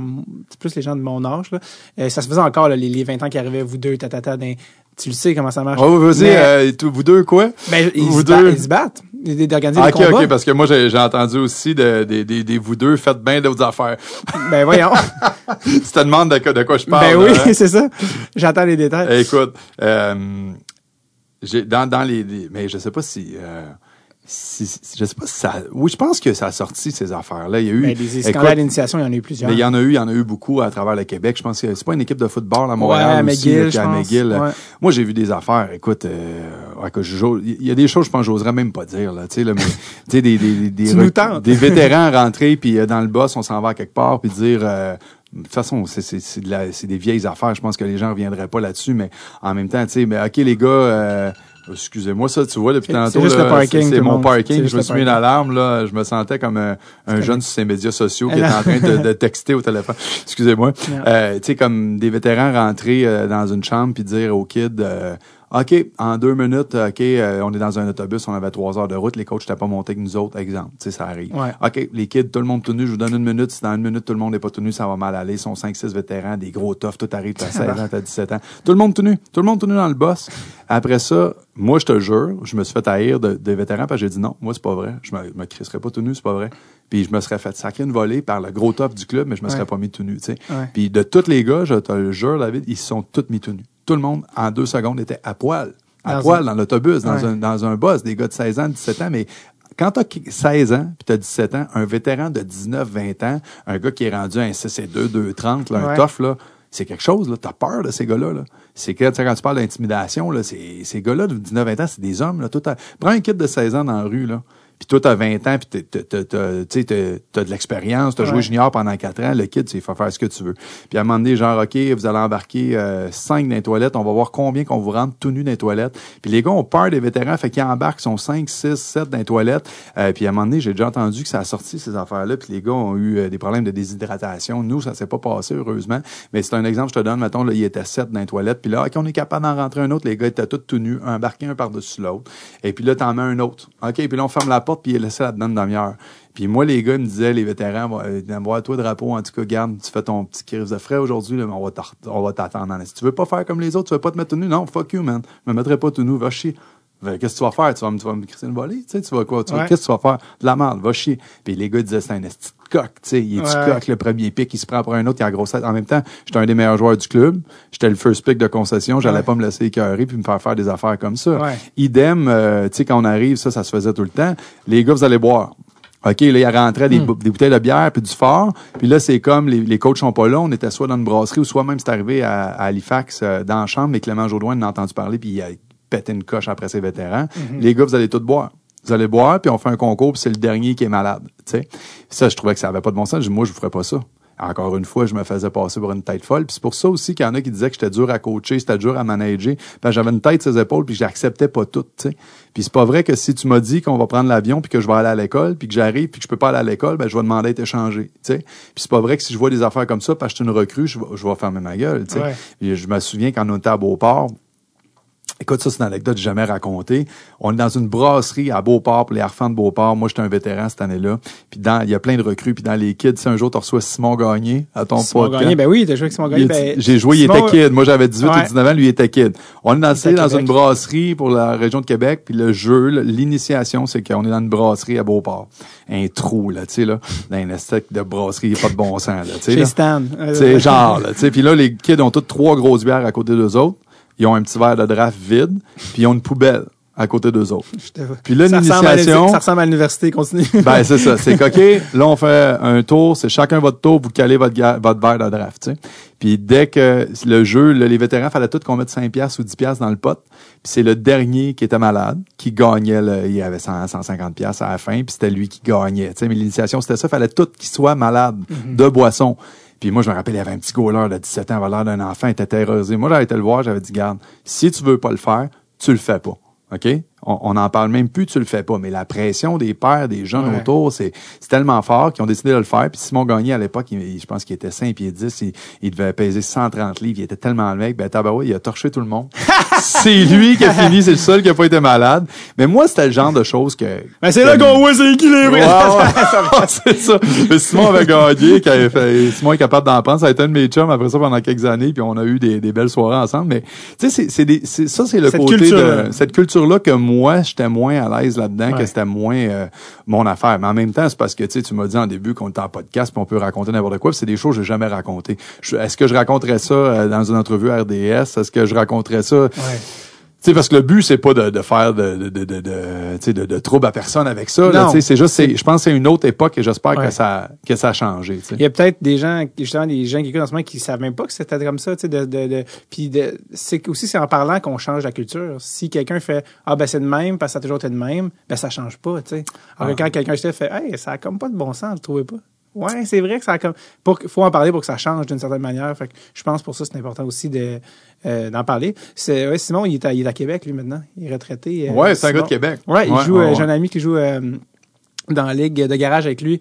Puis, euh, ouais, genre, lui, écoute, médaille d'or olympique, 2002. Ouais, gagné une Coupe Stanley avec Los Angeles, je Los. Angeles aussi. C'est drôle, je l'ai revu, euh, je pense l'année passée, puis j'ai dit, t'ennuies-tu du hockey? Puis il dit, man, il dit, tu sais comment que c'est le hockey? là? Tu sais, les gens ils vont dire, OK, tu fais des millions, euh, c'est c'est génial, tu gagnes ta vie à, à jouer à un sport. Ouais. Mais la pression que ces gars-là ont, c'est incroyable. Puis il dit, tiens, il dit, moi, j'avais une pression de performer. Puis tu sais comment que c'est, là, tu joues 80 games par année, t'es brûlé, t'es là-dedans. Quand t'as une slump, ça va pas bien. T'es ter- tu sais, t'as beau avoir ton chèque à la fin de la semaine de 200 000 par deux semaines ou Ouais. 300. Tu penses pas à ça. C'est juste de performer. T'as une pression énorme sur toi. Puis ces gars-là, c'est des vrais. Tu sais, Simon Gagné, c'était un vrai. Fait qu'il dit, je m'ennuie pas de cette pression-là. Il dit, Ouais. regarde, j'ai donné une carrière quasiment de 15 ans, lui, dans le national. Très belle carrière. Fait que, Il y a eu des, grosses, garde, il y a eu il des dit, grosses euh, commotions, si je me trompe pas aussi. aussi, euh, ouais. Simon. Fait qu'il dit non, il dit j'ai assez donné, j'ai fait, tu sais, mon affaire, il a gagné, puis aujourd'hui il est bien. Tu sais, c'est pas, c'est pas évident. Même moi, que j'ai joué quatre ans en professionnel. Tu sais, j'ai, euh, après j'ai, j'ai, j'ai roulé ma bosse, j'ai été dans toutes les ligues. Moi, j'avais la flamme. Là. Je Ouais. voulais vraiment jouer au hockey. J'ai été dans United Hockey League, dans Ouais. Western Hockey League, j'ai été dans la East Coast. Ah ouais, t'as joué avec Euh, Glenn Metropolite. Ah oui, écoute, je les ai, je les ai toutes faites les ligues. J'espérais, j'ai poussé, j'ai foncé. La Ligue mineure, t'as eu un moment donné, je- c'est les vrais chiffres, euh, 167 minutes de punition en 46 games, puis une autre fois 205 minutes de punition en 61 games. C'est à quoi euh, la question, oui, comment ça se passait ta vie? ouais, c'est ça. Écoute, j'ai été euh, junior majeur mes deux dernières années. J'étais dans les 20, euh, dans les 15-20 meilleurs compteurs de la Ligue junior majeur. Dans le junior, après ça, j'ai eu, beaucoup de blessures. Euh, j'ai été changé à quelques reprises. J'ai pas été euh, le, le first pick qu'on aurait voulu que je sois, dans le sens que tu un gars de 50 buts, de 100 quelques points. Ouais. Tu sais, j'étais un gars de 30 buts, 75-80 points, puis je jouais physique. Mais honnêtement, les gens vont dire que je me lance des défaites, mais j'ai eu beaucoup de blessures. J'ai eu des grosses, grosses, grosses blessures, opération au pied, à la hanche. Je me suis déchiré complètement à laine une année, juste avant mon année 19 ans. Euh, ça m'a énormément ralenti au niveau de mon coup de patin, euh, au niveau de, euh, la, petite coche que j'avais quand j'étais un peu plus jeune, ou surtout au niveau de mon coup de patin, mes réactions. J'étais quand même un bon joueur, parce que malgré les blessures, on m'a pas enlevé mon talent du jour au lendemain, mais les blessures m'ont énormément ralenti. Si bien que quand j'étais arrivé pro, dans le junior, c'était pas pire, parce que même s'il y avait eu des grosses blessures, je me maintenais parmi les, les meilleurs joueurs. Peut-être pas au niveau Daniel Brière, ou finir, comme je te dis, avec 50 buts, et de là peut-être la, certaines déceptions. Ouais. Euh, sauf que quand je suis arrivé pro, euh, pas de joueur autonome, pas de contrat assuré, puis il y a beaucoup de politique là-dedans. Si tu arrives dans une formation, même si tu performes au camp d'entraînement, si on signé le choix de première ronde, de deuxième ronde, de troisième ronde à 500 000 de bonus, même si tu as un meilleur camp d'entraînement qu'eux autres, et c'est toi qui fly. Là. Ouais. Ils ont donné, toi, tu es un joueur autonome, pas de contrat, quand même, tu scorerais deux buts dans le match pré-saison. Si lui, ils ont donné C'est direct, 500 000, ils, ils vont te descendre toi, tu comprends? Ouais, ouais, absolument. Tu sais, fait que moi, j'arrivais dans un camp d'entraînement, puis ça m'est arrivé de me faire scratcher dans la Ligue américaine au camp d'entraînement après avoir scoré deux buts dans une game hors concours. Ouais. Le lendemain, il me renvoyait dans les mineurs dans, dans West Coast Hockey League. Je dis, ben voyons, j'ai scoré deux buts hier dans le match pré-saison. Ouais. Ouais, mais tu sais, t'as, une, une fenêtre de 10 ans de gars, premier choix, deuxième choix, troisième choix, quatrième choix. L'année d'avant, il y avait un premier choix, deuxième choix, Ouais. troisième choix, puis il y en a plein de signés, tu comprends, à qui ils ont donné beaucoup de sous. Qui gère ça. Fait exact. qu'il gère non seulement, euh, il gère. Fait que quand t'es pas signé, quand t'as pas de contrat comme joueur autonome, c'est encore plus difficile. Ouais. Fait que moi, la bonne idée que j'ai eue quand je suis arrivé pro, j'ai dit tout le monde est bon. Il arrive des gars des États-Unis, de Suède, de ci, de ça. Ça suffit plus comme dans le junior d'être juste bon pour te démarquer. C'est que tout le monde est bon. Puis t'as des gars entre 20 ans et 30 ans, t'en as tous les âges. Fait que j'ai eu la super idée de dire je vais commencer à me battre. Parce que moi, c'était j'avais. comme ça aussi.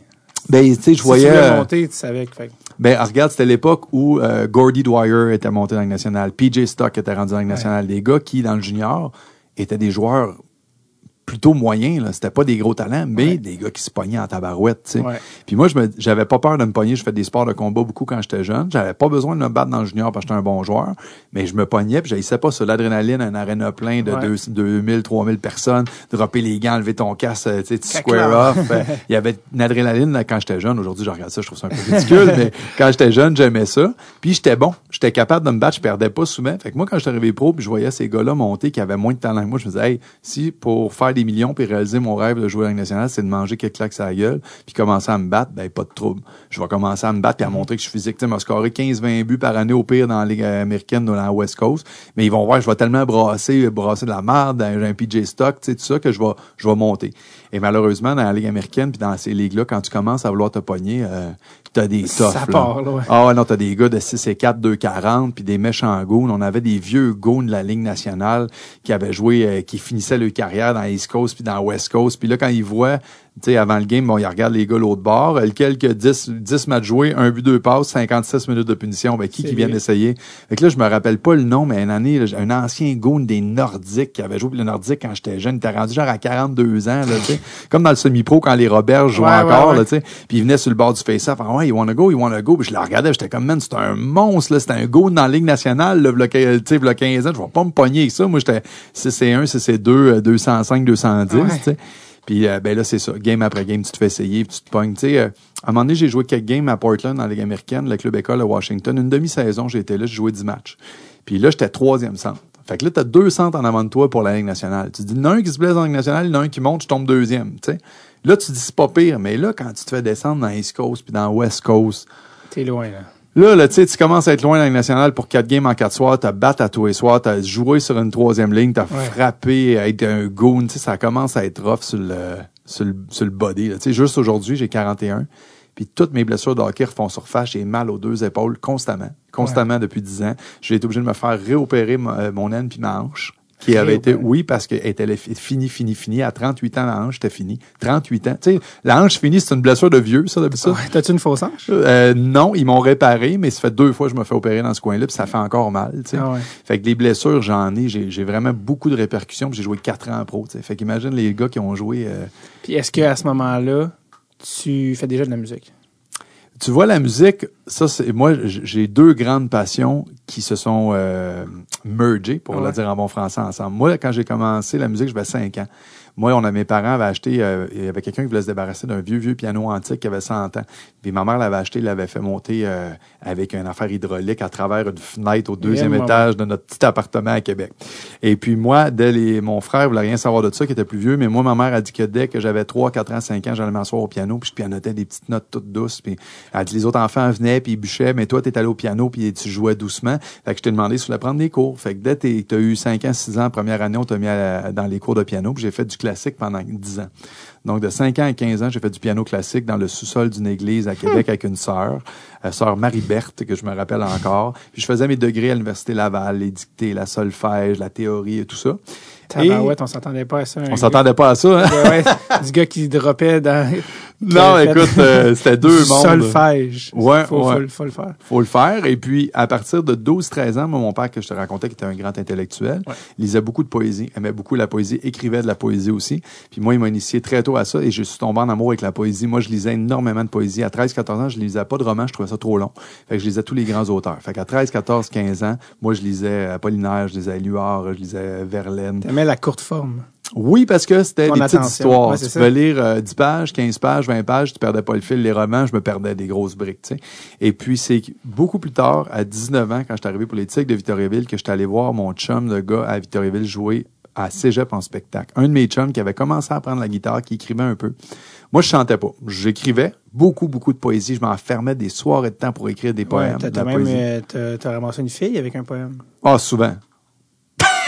Plus, plus qu'une fois. Plus mais... qu'une fois. Ah oui, oui, ben, il y a c'est une histoire que t'as entendue. Oui, ou- ben, j'allais dire que plus qu'une fois parce que c'est sûr que t'as charmé plusieurs filles, mais il y en a une que t'es allé la voir et que t'as- t'as connaissais même pas. En fait. Effectivement, ça a été ma blonde à Victoriaville, alors que je jouais pour les Tigres. C'était la plus belle fille de la ville, la plus belle fille de l'école. Tout le monde parlait que d'elle. Raconte l'histoire. euh, euh, écoute, avec plaisir. Elle s'appelait même Marie-Claude. Euh, Je pense pas, je sais pas si elle va entendre un jour, mais écoute, elle, elle se rappellerait de l'histoire. Elle a peut-être On trois enfants aujourd'hui, Peut-être. Peut-être. la belle Marie-Claude de, de Victoriaville. Marie-Claude de, de Victoriaville. Écoute, je suis arrivé au cégep. La première journée, je l'ai croisée. C'était comme dans un film. J'ai tombé sur le derrière. Et euh, je suis assis dans la mezzanine de, euh, de, de la, la bibliothèque, puis je la Puis j'avais commencé à y écrire un poème. Super beau poème. Puis une journée, je me lance. Je la vois, je suis en train de finaliser mon poème. Je suis en train de l'écrire au propre. Elle est assise là, elle me connaît pas. Je descends avec mon poème, avec mon affaire. Je la regarde. Allô? Allô? J'ai dit, euh, on se connaît pas, mais euh, j'ai dit, je voulais juste te donner ça. Elle- ah, ah, OK, elle prend le poème. Je dis, c'est, ah, OK, mais tu veux tu veux t'asseoir? Veux-tu- Non, non, non, ça va, je dois juste euh, te remercier, je te remercie, je te souhaite une belle journée. Et ça, c'était mon, c'était, c'était ma- façon de faire. Ah non, je vais c'est pas rester. Non, non. Là, Je écoute, je m'en vais au loin. C'est- Puis là, je la regarde à travers la fenêtre de la sortie de la bibliothèque. Puis là, je la vois quand elle lit mon poème puis qu'elle était sur le derrière, tu sais. À Et pleurer, puis, elle lance euh, dans les poubelles. Non, c'est. Ouais, non. Fait que ça a marché. Fait qu'après ça, c'est devenu ma blonde. Elle t'a retrouvé, non? Oh, elle m'a retrouvé. Je me suis arrangé pour la retrouver. Après ça, elle m'a revu, mais tu sais, je pense que ça, ça a fait son Toi impact. qui, toi qui as su dans le métro, tu l'aurais-tu lu? Tu l'as lu, hein, finalement? Finalement, tu le temps? Non, non, je peux ok, je prends ton temps. prends ton c'est temps. Fait qu'écoute, ça, c'était deux passions qui étaient une à côté de l'autre. Et après ça, c'est quand mon chum est allé à Cégep en spectacle que je l'ai vu écrire ses chansons avec le peu de guitare qu'il jouait, monter Ouais. sur une scène. J'étais dans l'amphithéâtre au, au Cégep, puis je l'ai vu performer avec sa guitare, euh, à chanter ses chansons. Là, j'ai fait, waouh, moi aussi, je veux faire ça. Fait que je me suis acheté une guitare. En fait, j'ai commencé avec ma mère a- qui ratait un peu. J'avais une vieille, vieille guitare. J'ai commencé. Ça a été le coup de foudre quand on m'a mis une guitare dans les mains.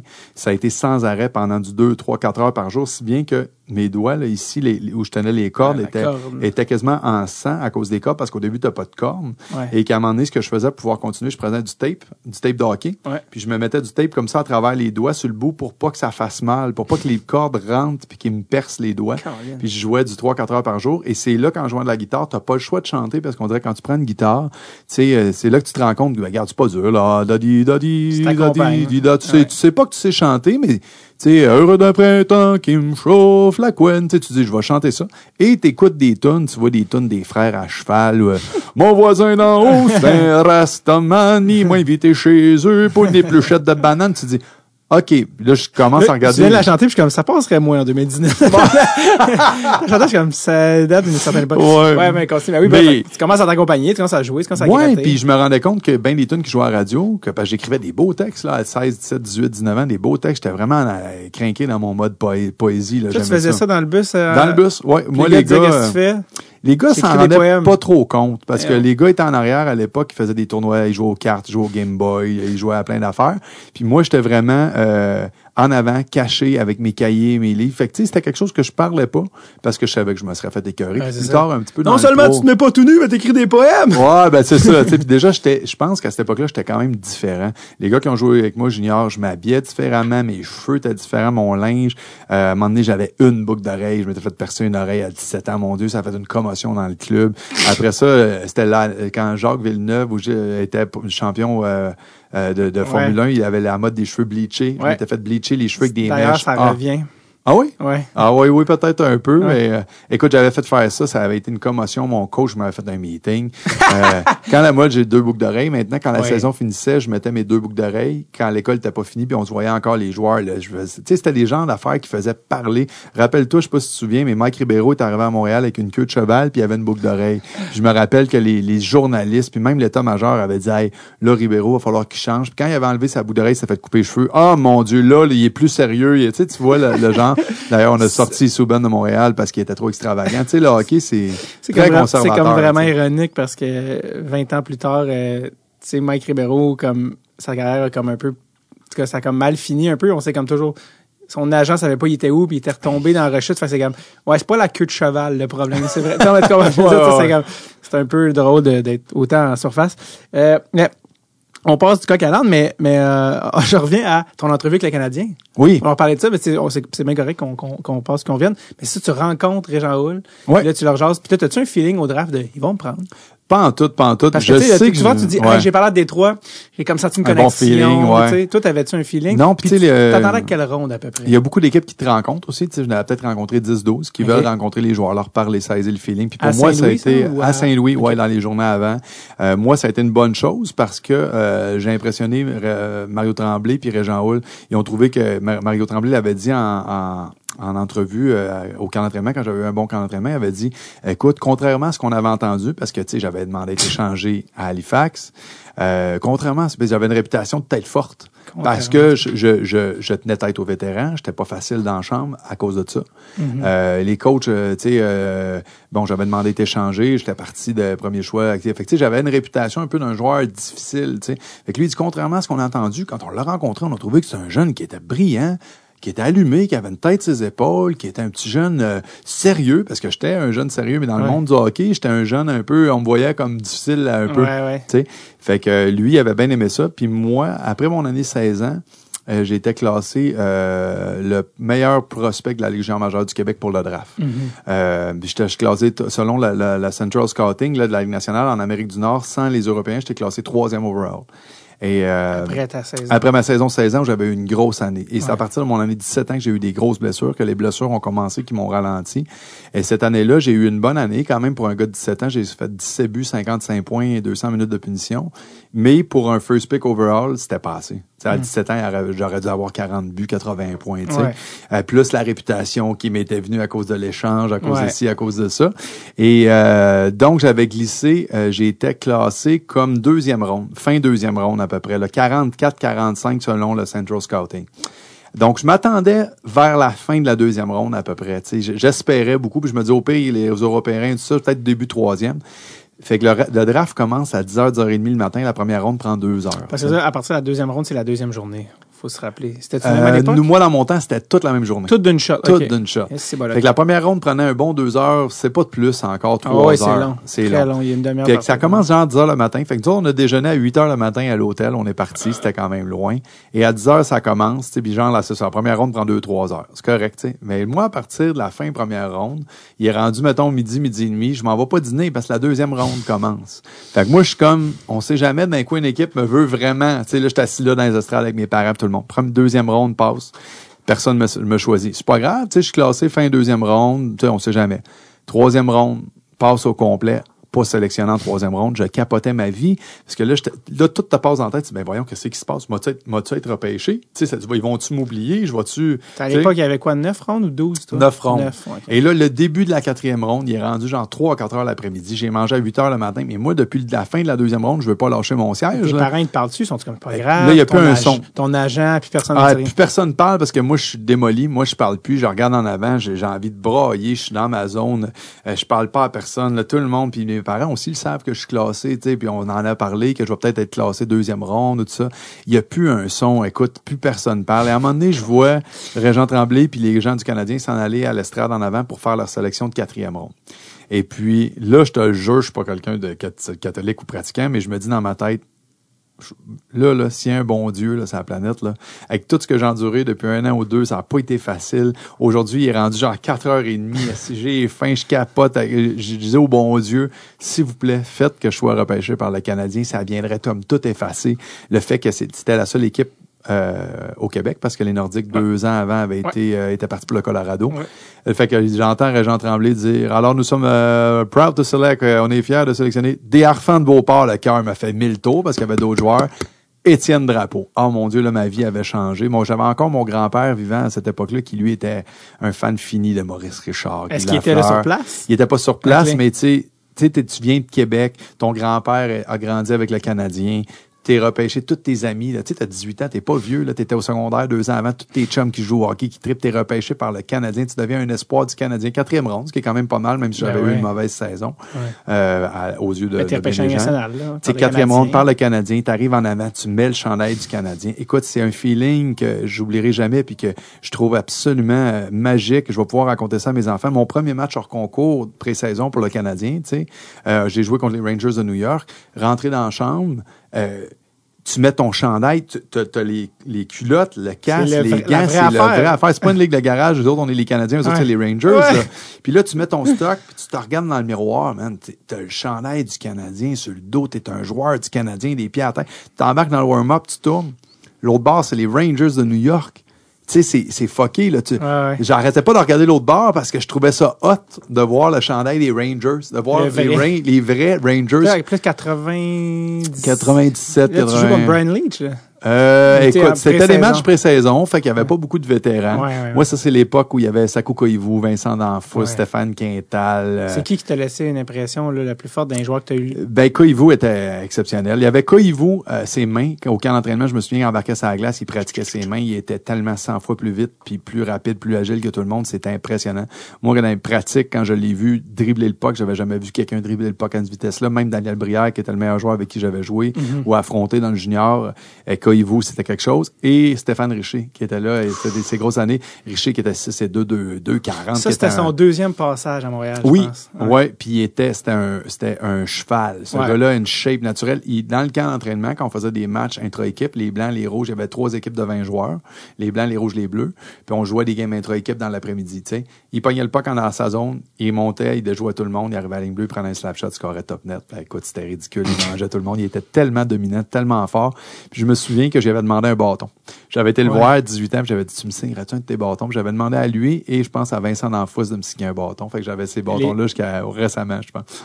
T'es, euh, plus son Je pense que j'ai un moment donné, je m'en suis débarrassé. Je me suis dit, qu'est-ce que tu veux que je fasse avec ça, à part les mettre euh, sur Kijiji, là, mais à part ça me fait chier qu'on se connaissait pas à ce moment-là. Je t'ai ramené pour ta belle studio, pièce. ben oui, c'est ça. Mais oui, ça aurait Ah, c'est été malade, cool. parce que c'est fou quand même comme, comme souvenir. Là, que- puis il avait accepté, les gars, ils étaient gentils. Oh, il était bien cool. J'avais même mon bâton signé d'équipe Canada junior des moins de 18 ans avec toutes les signatures. Puis je me disais, mais qu'est-ce que tu veux que je fasse avec ça? Faudrait que je donne ça à un collectionneur. À un moment donné, je me suis tout débarrassé. Euh, Est-ce que le, le, la jour du draft, justement, tes parents, tu t'en- vas pour ça dans la loge avec les Canadiens, les photos, il y a comme il y a plein d'affaires après? Là. Qu'est-ce- Après, tu t'en vas, euh, bon, une fois que la, la, la, la journée finie, toutes, les- ils font une petite get-together, là, tu sais, tout le monde s'en va dans une suite, on est tout ensemble, Ouais. on a notre chandail, on prend une photo d'équipe avec Régent Tremblay. Ça, c'est un de mes beaux souvenirs. J'ai ma photo de, avec mes parents, ma petite copine de l'époque, euh, Régent Tremblay, euh, Régent Houle, je vais arrêter de dire Régent Tremblay, Mario, euh, Mario Tremblay, Régent Houle. Ça, c'est dans mes beaux souvenirs, tu sais, c'est comme, tu sais, j'ai été repêché par le Canadien. Tu sais, aujourd'hui, j'ai une carrière d'auteur-compositeur. Je gagne bien ma vie à faire ça. Je rendu à sept albums. J'ai écrit plus de 70 tunes. J'ai chanté à l'Olympia de Paris avec Linda Lemay. J'ai fait des comédies musicales. J'ai eu des numéros un à la radio. J'ai fait plein d'affaires. Mais crime, j'ai été un joueur de hockey de Ouais. haut niveau avant. Tu sais, fait que je me dis, j'ai touché à des, à des, euh, à des sphères tellement opposées, puis en même temps à des hauts niveaux. Tu sais, Il y a des Ouais. gens, des fois, qui vont avoir joué au hockey ou whatever, mais je me dis, j'ai quand même réussi à être repêché par le Canadien de Montréal, être un premier choix de la Légion majeure du Québec.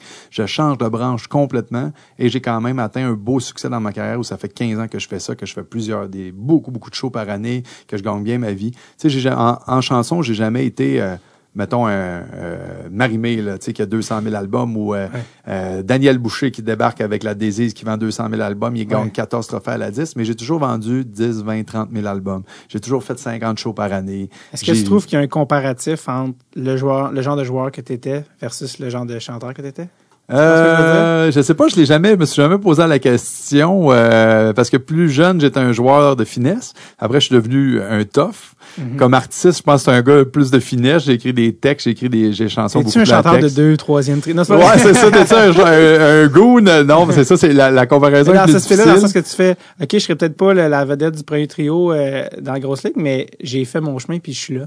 Ben, c'est ça, tu sais, je me dis, je suis peut-être pas, euh, mettons, si tu compares, mettons, un gars qui fait le centre belle, euh, tu sais, un Marc Dupré ou euh, un Marimé, tu sais, c'est, mettons, c'est Sidney Crosby, Ouais. ben, t'as un gars de deuxième ou troisième trio qui est là puis qui gagne la Coupe Stanley puis qui a joué 15 ans dans la nationale puis qui gagne peut-être pas 12 millions par année, mais il en Ouais. gagne 5 puis il a une superbe carrière, tu sais, puis il est heureux. Fait que c'est pas toujours, euh, tu sais, peut-être qu'un jour, j'aurai le hit qui changera tout. Tu sais, des fois, dans une On carrière, euh. Vincent Vallière, c'était son cinquième extrait radio à son cinquième album qui a Mhm. été On va s'aimer encore. Avant ça, tu disais Vincent Vallière, dans le milieu, les gens le connaissaient, Ouais. mais bon, euh, Rock Voisine, ça a été Hélène qui a changé sa vie, tu sais. euh, Et ça, ça va être un euh, autre euh, avec qui on- au hockey, avec ouais. qui on joue jeudi, puis que j'ai dit, il faut que tu au podcast. ça, ça va peut-être être plus difficile, mais bon. euh, à suivre. Mais, mais, mais, mais pour revenir au hockey, puis, puis justement, tu, tu compares ça les carrières. T'as-tu, pour closer la- l'espèce de parenthèse hockey, t'as-tu un genre de.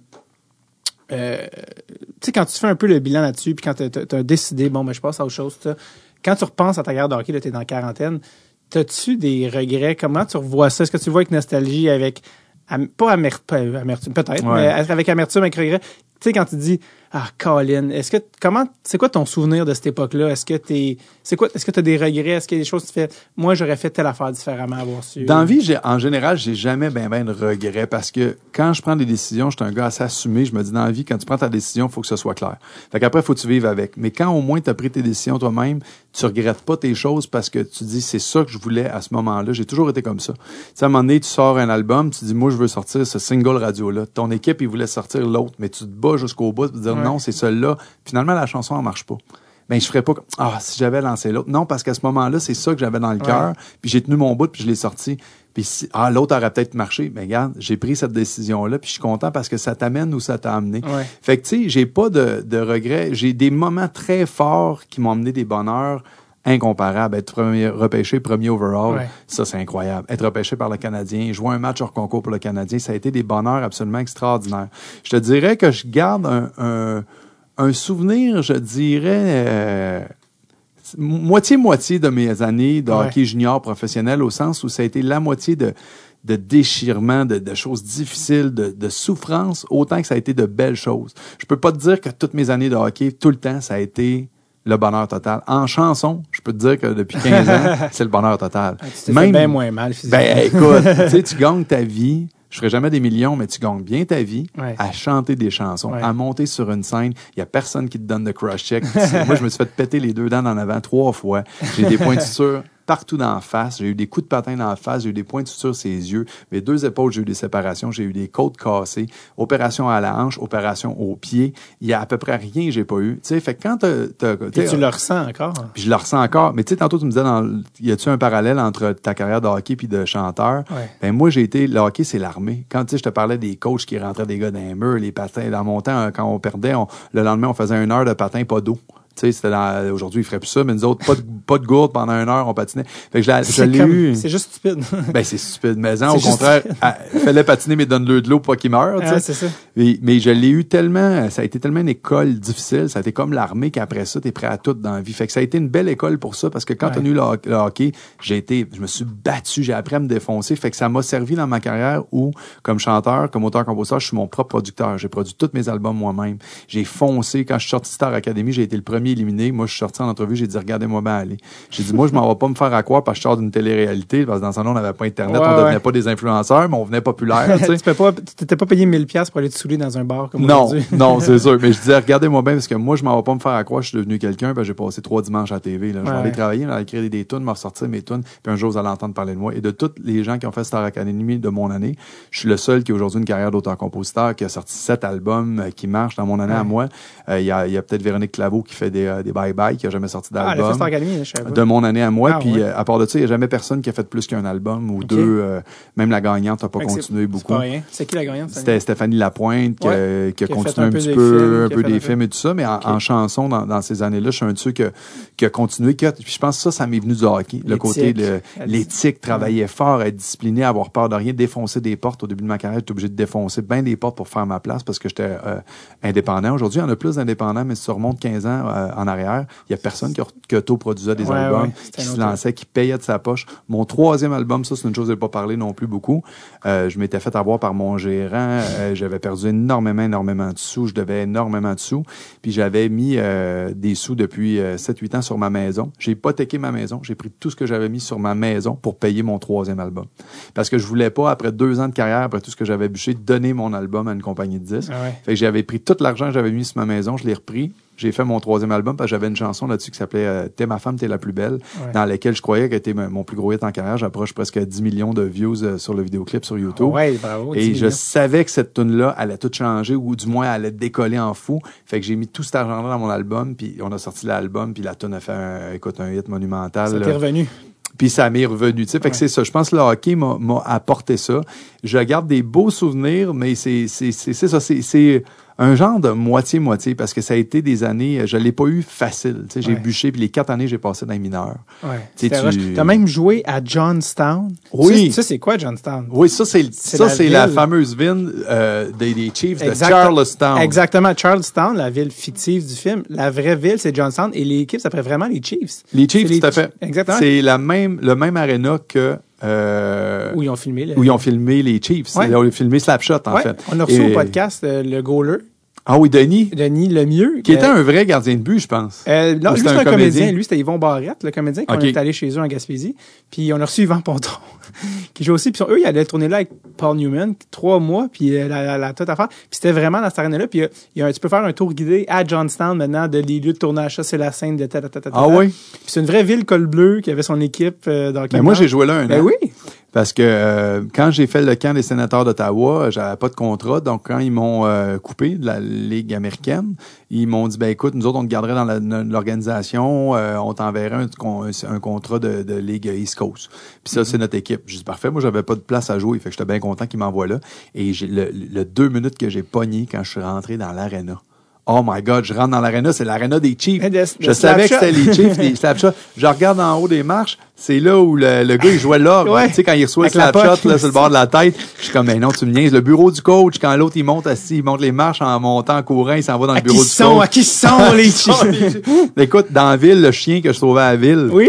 il y a une vraie statue oui. du chien. Bon, c'est pas ça l'histoire, c'est pas le chien qui a sauvé, je sais pas c'est Mais quoi. c'est semi, ça ressemble un peu à Ouais, c'est plus un, un mythe. OK. Mais euh, il me semble que le chien, il a pas sauvé la ville, mais c'est un chien célèbre pour je sais pas quoi. Mais il y a eu vraiment des inondations à, à Charleston. Fait que même les restaurants, les endroits, tu te promènes dans la ville, c'est vraiment une ville de col bleu, l'usine et tout ça. fait que ça, j'ai trouvé ça. Puis nous autres, euh, le, un des trois euh, frères Hanson vivait Oui. encore dans la ville. Il a déjà coaché Hey, ça, dans, c'est la, drôle. dans la East Coast pour vrai. C'est lequel, les trois? Je me rappelle pas lequel, mais il venait pratiquer avec nous autres.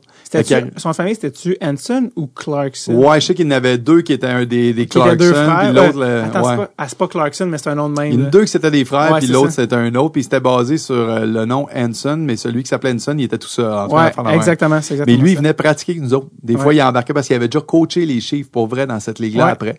Et il venait coacher avec nous autres. Je me souviens, il venait, euh, il venait pratiquer, il embarquait sa glace avec ses lunettes puis ses cheveux, mais on n'en revenait pas. Là. Fait que, c'était quand Je même... pense que c'était euh, Dave Hanson, si je me trompe pas. Peut-être, peut-être. Puis les deux autres, c'était des, justement des deux frères, ouais, exactement. Mais ça a été des, des, des années euh, pas toujours faciles. En plus, euh, bon, dans les mineurs, tu te fais barouetter. Une année, ma- mon année où j'ai joué la moitié de saison dans Portland, c'était mon premier camp d'entraînement avec les Capitals de Washington. J'arrive dans la, la Ligue américaine. C'est l'année que euh, j'ai scoré deux buts avec Colin, puis on m'a on m'a coupé après deux buts dans, dans un match en concours. Ça t'apprendra Fait aussi. que j'ai, ouais, c'est ça, j'en scorerai plus de buts. Puis on m'a coupé pour euh, deux semaines après me remonter. Là, on m'a gardé pendant 6-7 games, jouer une game sur deux sur trois. Puis là, on me dit, prends-toi pas un appartement tout de suite parce que euh, on sait pas si on va te garder, on attend de voir ce qui se passe dans la nationale. Fait que pendant toute une demi-saison de même, je pense qu'ils m'ont up and down à peu près six fois. Puis à un moment donné, j'avais une copine à l'époque, la fameuse Marie-Claude de Victoriaville. ah, parce que ça, ça a duré quand même. Ça a duré cette année, l'année d'après. En tout cas, je l'ai connu l'année d'avant, ça a duré l'année d'après. Puis là, à un moment donné, ça faisait comme un, un mois, deux mois, j'étais là, puis on dit, bon, ben, tu sais quoi, euh, prends ton appartement, là, trouve-toi de quoi, parce que là, on pense qu'on va te garder. Et je fouille, elle vient avec moi, on fait le tour, on prend plein d'affaires, on finit par trouver un petit appartement. On fait une grosse épicerie, on est tout content, enfin, de plus être, tu sais, dans nos valises. Ouais. Une semaine après, il descend un gars de la nationale, ils me font venir dans le bureau, Étienne, on te retourne dans les mineurs, Ah, euh, dans l'East Coast. Et je pense que ça faisait trois fois qu'il me montait up and down comme ça. Et puis euh, là, c'est le genre d'affaire moment donné, t'es tanné. Là, Là, ouais. ta blonde, elle, elle est partie de chez eux, elle est venue vivre avec toi. Là, elle est seule là. Toi, Ouais. tu t'en vas dans une ville à l'autre bout des États-Unis qui a rien à voir, c'est même pas proche. Fait Ouais. que toi, tu pars avec le char, tu t'en vas là-bas. Elle est pognée là, elle a pas de char, elle connaît pas personne. Fait que tu sais, puis C'est là que le- McLeod a ses têtes tannées, là. c'est peut-être Claude là, dit m'en pogner un qui, qui, qui, qui est dans la Ligue nationale. À la Ouais, place, là, il va avoir plus d'argent. Ça va aller mieux. Fait que tu sais, c'est. Puis l'année d'après, ben là, t'es joueur autonome. Tu t'en vas à une autre ville. T'arrives dans une autre ville, tu commences à te faire des amis, tu commences à connaître du monde. Ben après l'été arrive, c'est fini. Là, mettons, tu sors plus avec Marie-Claude. Là, tu reviens au Québec. T'es à 22, 23 ans. Là, t'essaies de rencontrer une fille. Tu d'habitude, t'aimes ça faire ta vie avec une fille, rencontrer quelqu'un. Ben, quelle fille va sortir avec un gars qui s'en va dans deux mois? Peut-être dans la Ligue nationale, les gars sont multimillionnaires, c'est plus facile, là. Ouais, c'est ça. Mais toi, tu t'en vas jouer dans la Ligue mineure. À Johnstown. euh, à Johnstown, là, la fille va voir Ben, c'est ça, tu sais. Ouais, ouais. Fait que, tu sais, ça a été des années, mais, mais je bûchais, puis je l'avais tellement dans la tête, mon rêve de vouloir être joueur de hockey. Il y a rien. Même mon agent, je me rappelle, qui était devenu Bob Sauvé après Pierre Lacroix, parce qu'il était dans, dans la boîte, m'avait dit, Étienne, euh, pourquoi tu retournes pas à l'école, tu sais? Va retourner à l'école, jouer universitaire. Il était honnête. Il était honnête, mais moi, je l'avais pris mal, là. Ça m'avait fait du mal. Ouais. J'étais comme, non, non, si moi, je veux jouer au hockey, puis pourquoi tu me dis ça, tu crois pas en moi, t'es mon agent, tu devrais croire en moi. Lui, Ouais. je pense qu'il il voyait que ça allait pas bien.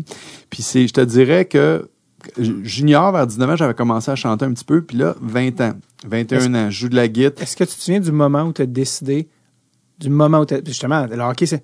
OK, c'est plus le hockey, c'est la musique. La Ouais, ouais, transition, ouais. c'est. Tu te souviens-tu de ce moment-là? Oui, euh, Parce j'ai- juste toi qui peux décider de ça, tu sais. C'est juste- sûr, C'est juste c'est toi sûr. qui peux faire. OK, c'est fini, je- j'enchaîne. J'ai fait, écoute, quand j'ai commencé après ça, ma première année pro, deuxième année pro, 20, 21 ans, je jouais un peu de guitare, je chantais un peu, puis je me tenais avec des musiciens en dehors du hockey. Donc là, je jouais euh, pour le club école de, de Portland, dans East Coast, euh, à, à Virginia Beach. Puis là, je me tenais en dehors de l'aréna avec des gars de musique, puis je faisais des shows dans un bar. Puis il y a des coachs qui aimaient pas ça. Tu sais, c'était comme, le gars, il joue au hockey dans l'East Coast, mais les jeudis, vendredis soir, des fois, il part, il va, tout le monde le sait dans la ville, ça faisait parler. Le joueur des, euh, des euh, je me rappelle plus de l'équipe qu'on avait pour Virginia Beach, les, les, Ok, les- les Admirals de. Norfolk, qui sont maintenant dans la Ligue américaine. Ouais. Puis je donnais des shows dans les bars. Ah, quand j'avais pas de game. Aux States, ouais, j'avais des musiciens, puis moi, je montais des bands top 40 en anglais, puis on faisait des shows les bars, mais il y a des Fait que t'as coachs. commencé tes shows Aux États-Unis. Avant de, de jouer à Québec. Oui, oui, oui, oui. Mes premiers shows, ça a été dans, euh, aux Ben, États-Unis Il y avec avait des... la petite fibre entrepreneuriale, là, Étienne. Oui, oui, il y avait un petit côté de moi qui était fonceur, que j'avais envie de, de jouer de la musique, mais à ce moment-là, je le voyais pas comme un métier, mais comme une passion, tu sais. Mais ça faisait parler beaucoup parce que les gens en entendaient parler. Un joueur de l'équipe qui fait des shows avec un band, la, la musique rock alternative, top 40. Et puis, j'ai fait ça un peu, puis à un moment donné... C'était quoi vos hits? Et dans le temps, c'était du Creed, c'était du Matchbox 20. ouais, dire, euh, du Creed un peu comme euh, Tout le monde Pearl imi- Jam. Tout le monde imitait euh, Pearl Jam. tout le monde chantait de même. Le gars de Creed, il chantait pareil comme euh, le gars de Pearl Jam. euh, Third Eye Blind. Third Eye Blind. Wish you could stand Ouais. back from that ledge, my friend. Euh. Fly de Lenny Kravitz. euh, écoute, c'était toutes les gros bands alternatifs des années 90, euh, fin 90. Là, tu sais. C'était-tu un peu rough, la scène des bars euh, aux States, une petite ville, euh, les Ben moi, c'était du gros fun parce que j'étais le joueur de hockey qui chantait avec son band. Fait que moi, la- le, le bar était plein. Puis des fois, on le faisait après des games. On disait, il l'annonçait à l'arena, Étienne Drapeau et son band va être après. Fait Non. que moi, là, je finissais ma game, je prenais ma douche, mon band, je faisais pas de soundcheck, il montait mon stage. Puis quand j'arrivais dans le bar, j'étais la rockstar du siècle. parce que tout, mettons, il y avait, euh, quand je jouais, euh, euh, j'oublie les noms, Quad City, dans le coin de Chicago, à deux heures de Chicago, on avait euh, 5000 personnes par game. C'était une grosse, dans United Hockey League, on a gagné le championnat quatre années de suite. Moi, je l'ai gagné une année, mais ça faisait quatre années de suite qu'il gagnait. C'était la folie, cette ville-là. Fait que moi, là, sur les 5000 personnes, il y en a une trolley qui allait au bar après. Le bar, le monde se pilait dessus. Il y avait 500 personnes à côté, là. Fait que moi, je rentrais dans le bar, C'était plus payant faire le show que de jouer pour l'équipe? Ouais, peut-être pas en termes d'argent, mais en termes de- d'ego, peut-être. OK, parce que là, c'est que c'est c'est pas payé des, des millions là à ce moment-là? Non, c'est que- ça, mais même dans les bars, on n'était pas payé grand-chose. Ah non. Non, non, C'était vraiment non. pour le fun. Mais écoute, je rentrais, quand je rouvrais la porte, puis c'était comme Hey, hey, Étienne, tout le monde me donnait la main. Puis moi, je partais comme dans les films, puis je m'en allais quasiment comme direct sur le stage. Avec un, sur dans stage, ta tête, c'est comme puis tu marchais, la foule s'ouvrait devant Ben, toi. C'était quasiment ça. Je rentrais, puis il y avait plein de monde. Fait que quand je rentrais, tout le monde se revirait. Fait que j'ai. C'est lui, c'est lui. C'est c'est Étienne. Puis là, tout le monde les high-five. Puis moi, je prenais pas deux minutes parce qu'il était déjà tard. J'arrivais, je pognais ma guide, je montais sur le stage. Fait que j'ai vécu vite le, le trip rockstar. Puis quand je suis arrivé après ça, le gros déclic aussi s'est fait. Quand je suis arrivé à Québec, puis à un moment donné, il y a des amis qui m'ont dit hey, Étienne, on s'en va dans une boîte à chansons en soir au voûte Napoléon à Québec. Puis là, je fais comme OK, man. Là, je rentre là, je m'assois là, puis là, je vois un chansonnier qui, je pensais était bien bon à l'époque, puis je l'ai revu quelques années après, puis finalement, il était vraiment pas bon, mais tu sais, je pense, je connaissais pas ça. Puis, écoute, il est là, puis il chante, là, puis il y a 200-300 personnes à, sa grande allée à Québec, tu sais, toutes plein de belles filles, puis du monde. Puis là, il chante, puis tu sais, c'était dans le temps, c'était la chicane, puis Ouais. Paul Piché, puis Beau Dommage, tout le monde est debout, tout le monde chante avec.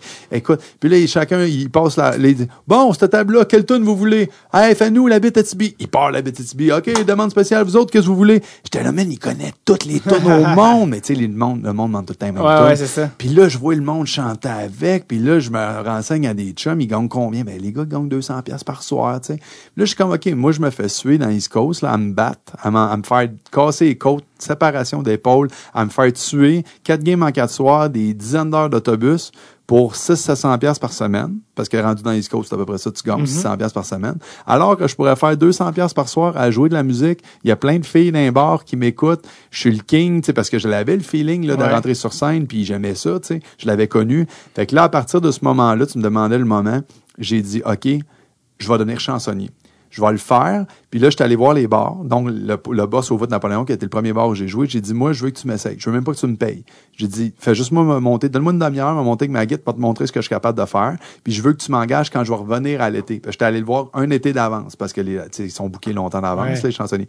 Fait que je monte sur le stage, je sais que je vire la place à l'envers, une demi-heure? Tu sais, j'étais bien up tempo, je jouais beaucoup. Puis je jouais beaucoup de tonnes à rock alternatif. Dans ce temps-là, c'était moins connu. Moi, c'était des tunes que j'avais appris aux États-unis. Fait que j'avais un répertoire complètement différent. J'avais un look Quoi, Hootie and the Blowfish, c'était quoi tes... euh, ah, ça, il y en avait. Woody on a Blowfish. Il y avait, euh, tu sais, je jouais du, euh, C'est quoi tes When préférés? I'm walking, I strut my stuff, and I'm so out. Ouais, tu sais, des euh, tunes de Femme. Violent Femmes, Violent des Femmes. tunes qui étaient très funky aux États-Unis. Euh, I just wanna fly, Ouais. put your arms around me, baby. Incubus? C'est- Incubus était très populaire à l'époque. Fait que, tu sais, moi, j'allais, euh, tu sais, euh, il y avait des, plein de tunes comme ça en anglais qui pognaient, mais que les gens au Québec dans les boîtes à chansons, c'était encore très québécois dans ce temps-là. Ouais. Puis avec mon répertoire de chansonnier était un petit peu différent. Je faisais des choses un petit peu différentes. Tu sais, j'avais un look différent. J'avais 24 ans, je jouais au hockey, j'étais en forme. J'étais full métrosexuel. euh, Les chandails pas de manches. euh, chandails pas de manche, c'était Ouais. la mode dans ce temps-là. Tu euh, voulais- tu voulais qu'on voit tes tatous, là. ah ouais, mon petit tatou, chandail pas de manche, les mèches dans les cheveux, les boucles d'oreilles, alors que les chansonniers à cette époque-là, c'était des gars en salopette, chandail, festival de loi blanche de Tadoussac. Ça s'appelait Gilles. Euh, ça s'appelait Ouais. Gilles, il y avait une couette de cheval. Fait que moi, j'étais arrivé dans un bar. L'année d'après, le boss, il m'a donné une coupe de fin de semaine. Fait que moi, mon hockey, c'était tough. Là, j'arrive l'été d'après, je commence à jouer dans un bar. Là, le boss, il trippe parce que moi, j'amène des filles dans son bar. J'ai 24 ans, je suis un petit coq, je suis bronzé, je suis en shape, je suis un joueur de hockey, si je suis cote, je suis en shape. Puis là, les- il amène, il arrive sur la grande allée des filles qu'il a jamais vues dans son bar parce que c'était plus grano, un peu cégep et tout ça. Mais tout d'un coup, t'as un chansonnier qui s'habille bien, tu sais, les gars de hockey, on est, on est un peu plus euh, fancy. On sait comment s'habiller. Comparativement aux chansonniers qui étaient très euh, relax, plus euh, cégep en spectacle. Ouais. Fait que là, je change la crowd du bar. Il y a des filles qui viennent. Là, le boss aime ça. Fait qu'il commence à me donner toutes ses fins de semaine, tu sais. Puis là, je gagne ma vie avec ça. Là, je retourne jouer au hockey. Encore difficile. J'ai de la misère. Je me fais changer.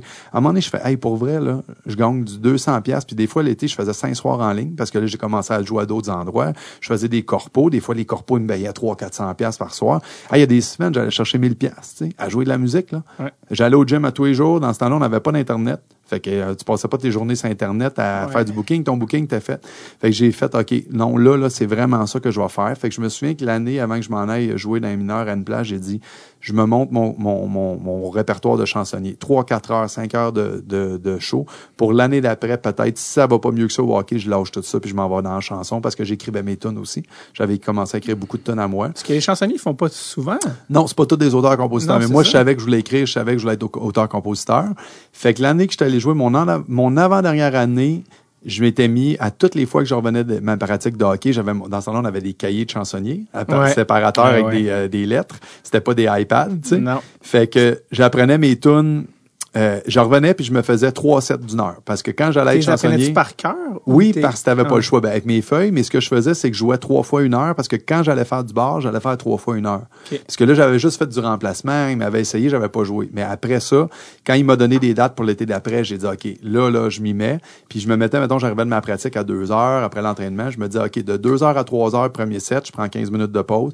Trois heures et quart à quatre heures et quart, je fais mon deuxième set, tout seul dans ma chambre, face à un mur blanc, avec mon cahier de chansonnier. Puis j'arrêtais pas. Si le téléphone sonnait, ça cognait, whatever. Je faisais mes sets. Si je me trompais, je continuais. Puis j'ai fait ça pendant toute ma saison de hockey pour quand j'arrivais à être top, là, être le chant. Fait que j'étais arrivé l'année après, je cassais à la baraque, j'ai commencé à jouer partout. Puis à ce moment-là, je me suis dit, OK, je m'en vais jouer une dernière année.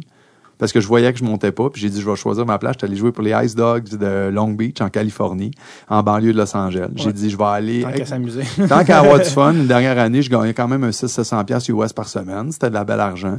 Ça m'a permis de mettre un petit 15-20 000 de côté, tu sais, pour commencer mes affaires. J'avais mon petit Mustang décapotable. Je dis, je m'en vais jouer une dernière année. Je pile mon cash pour avoir un petit coussin. Puis quand je reviens, c'est la musique à temps plein.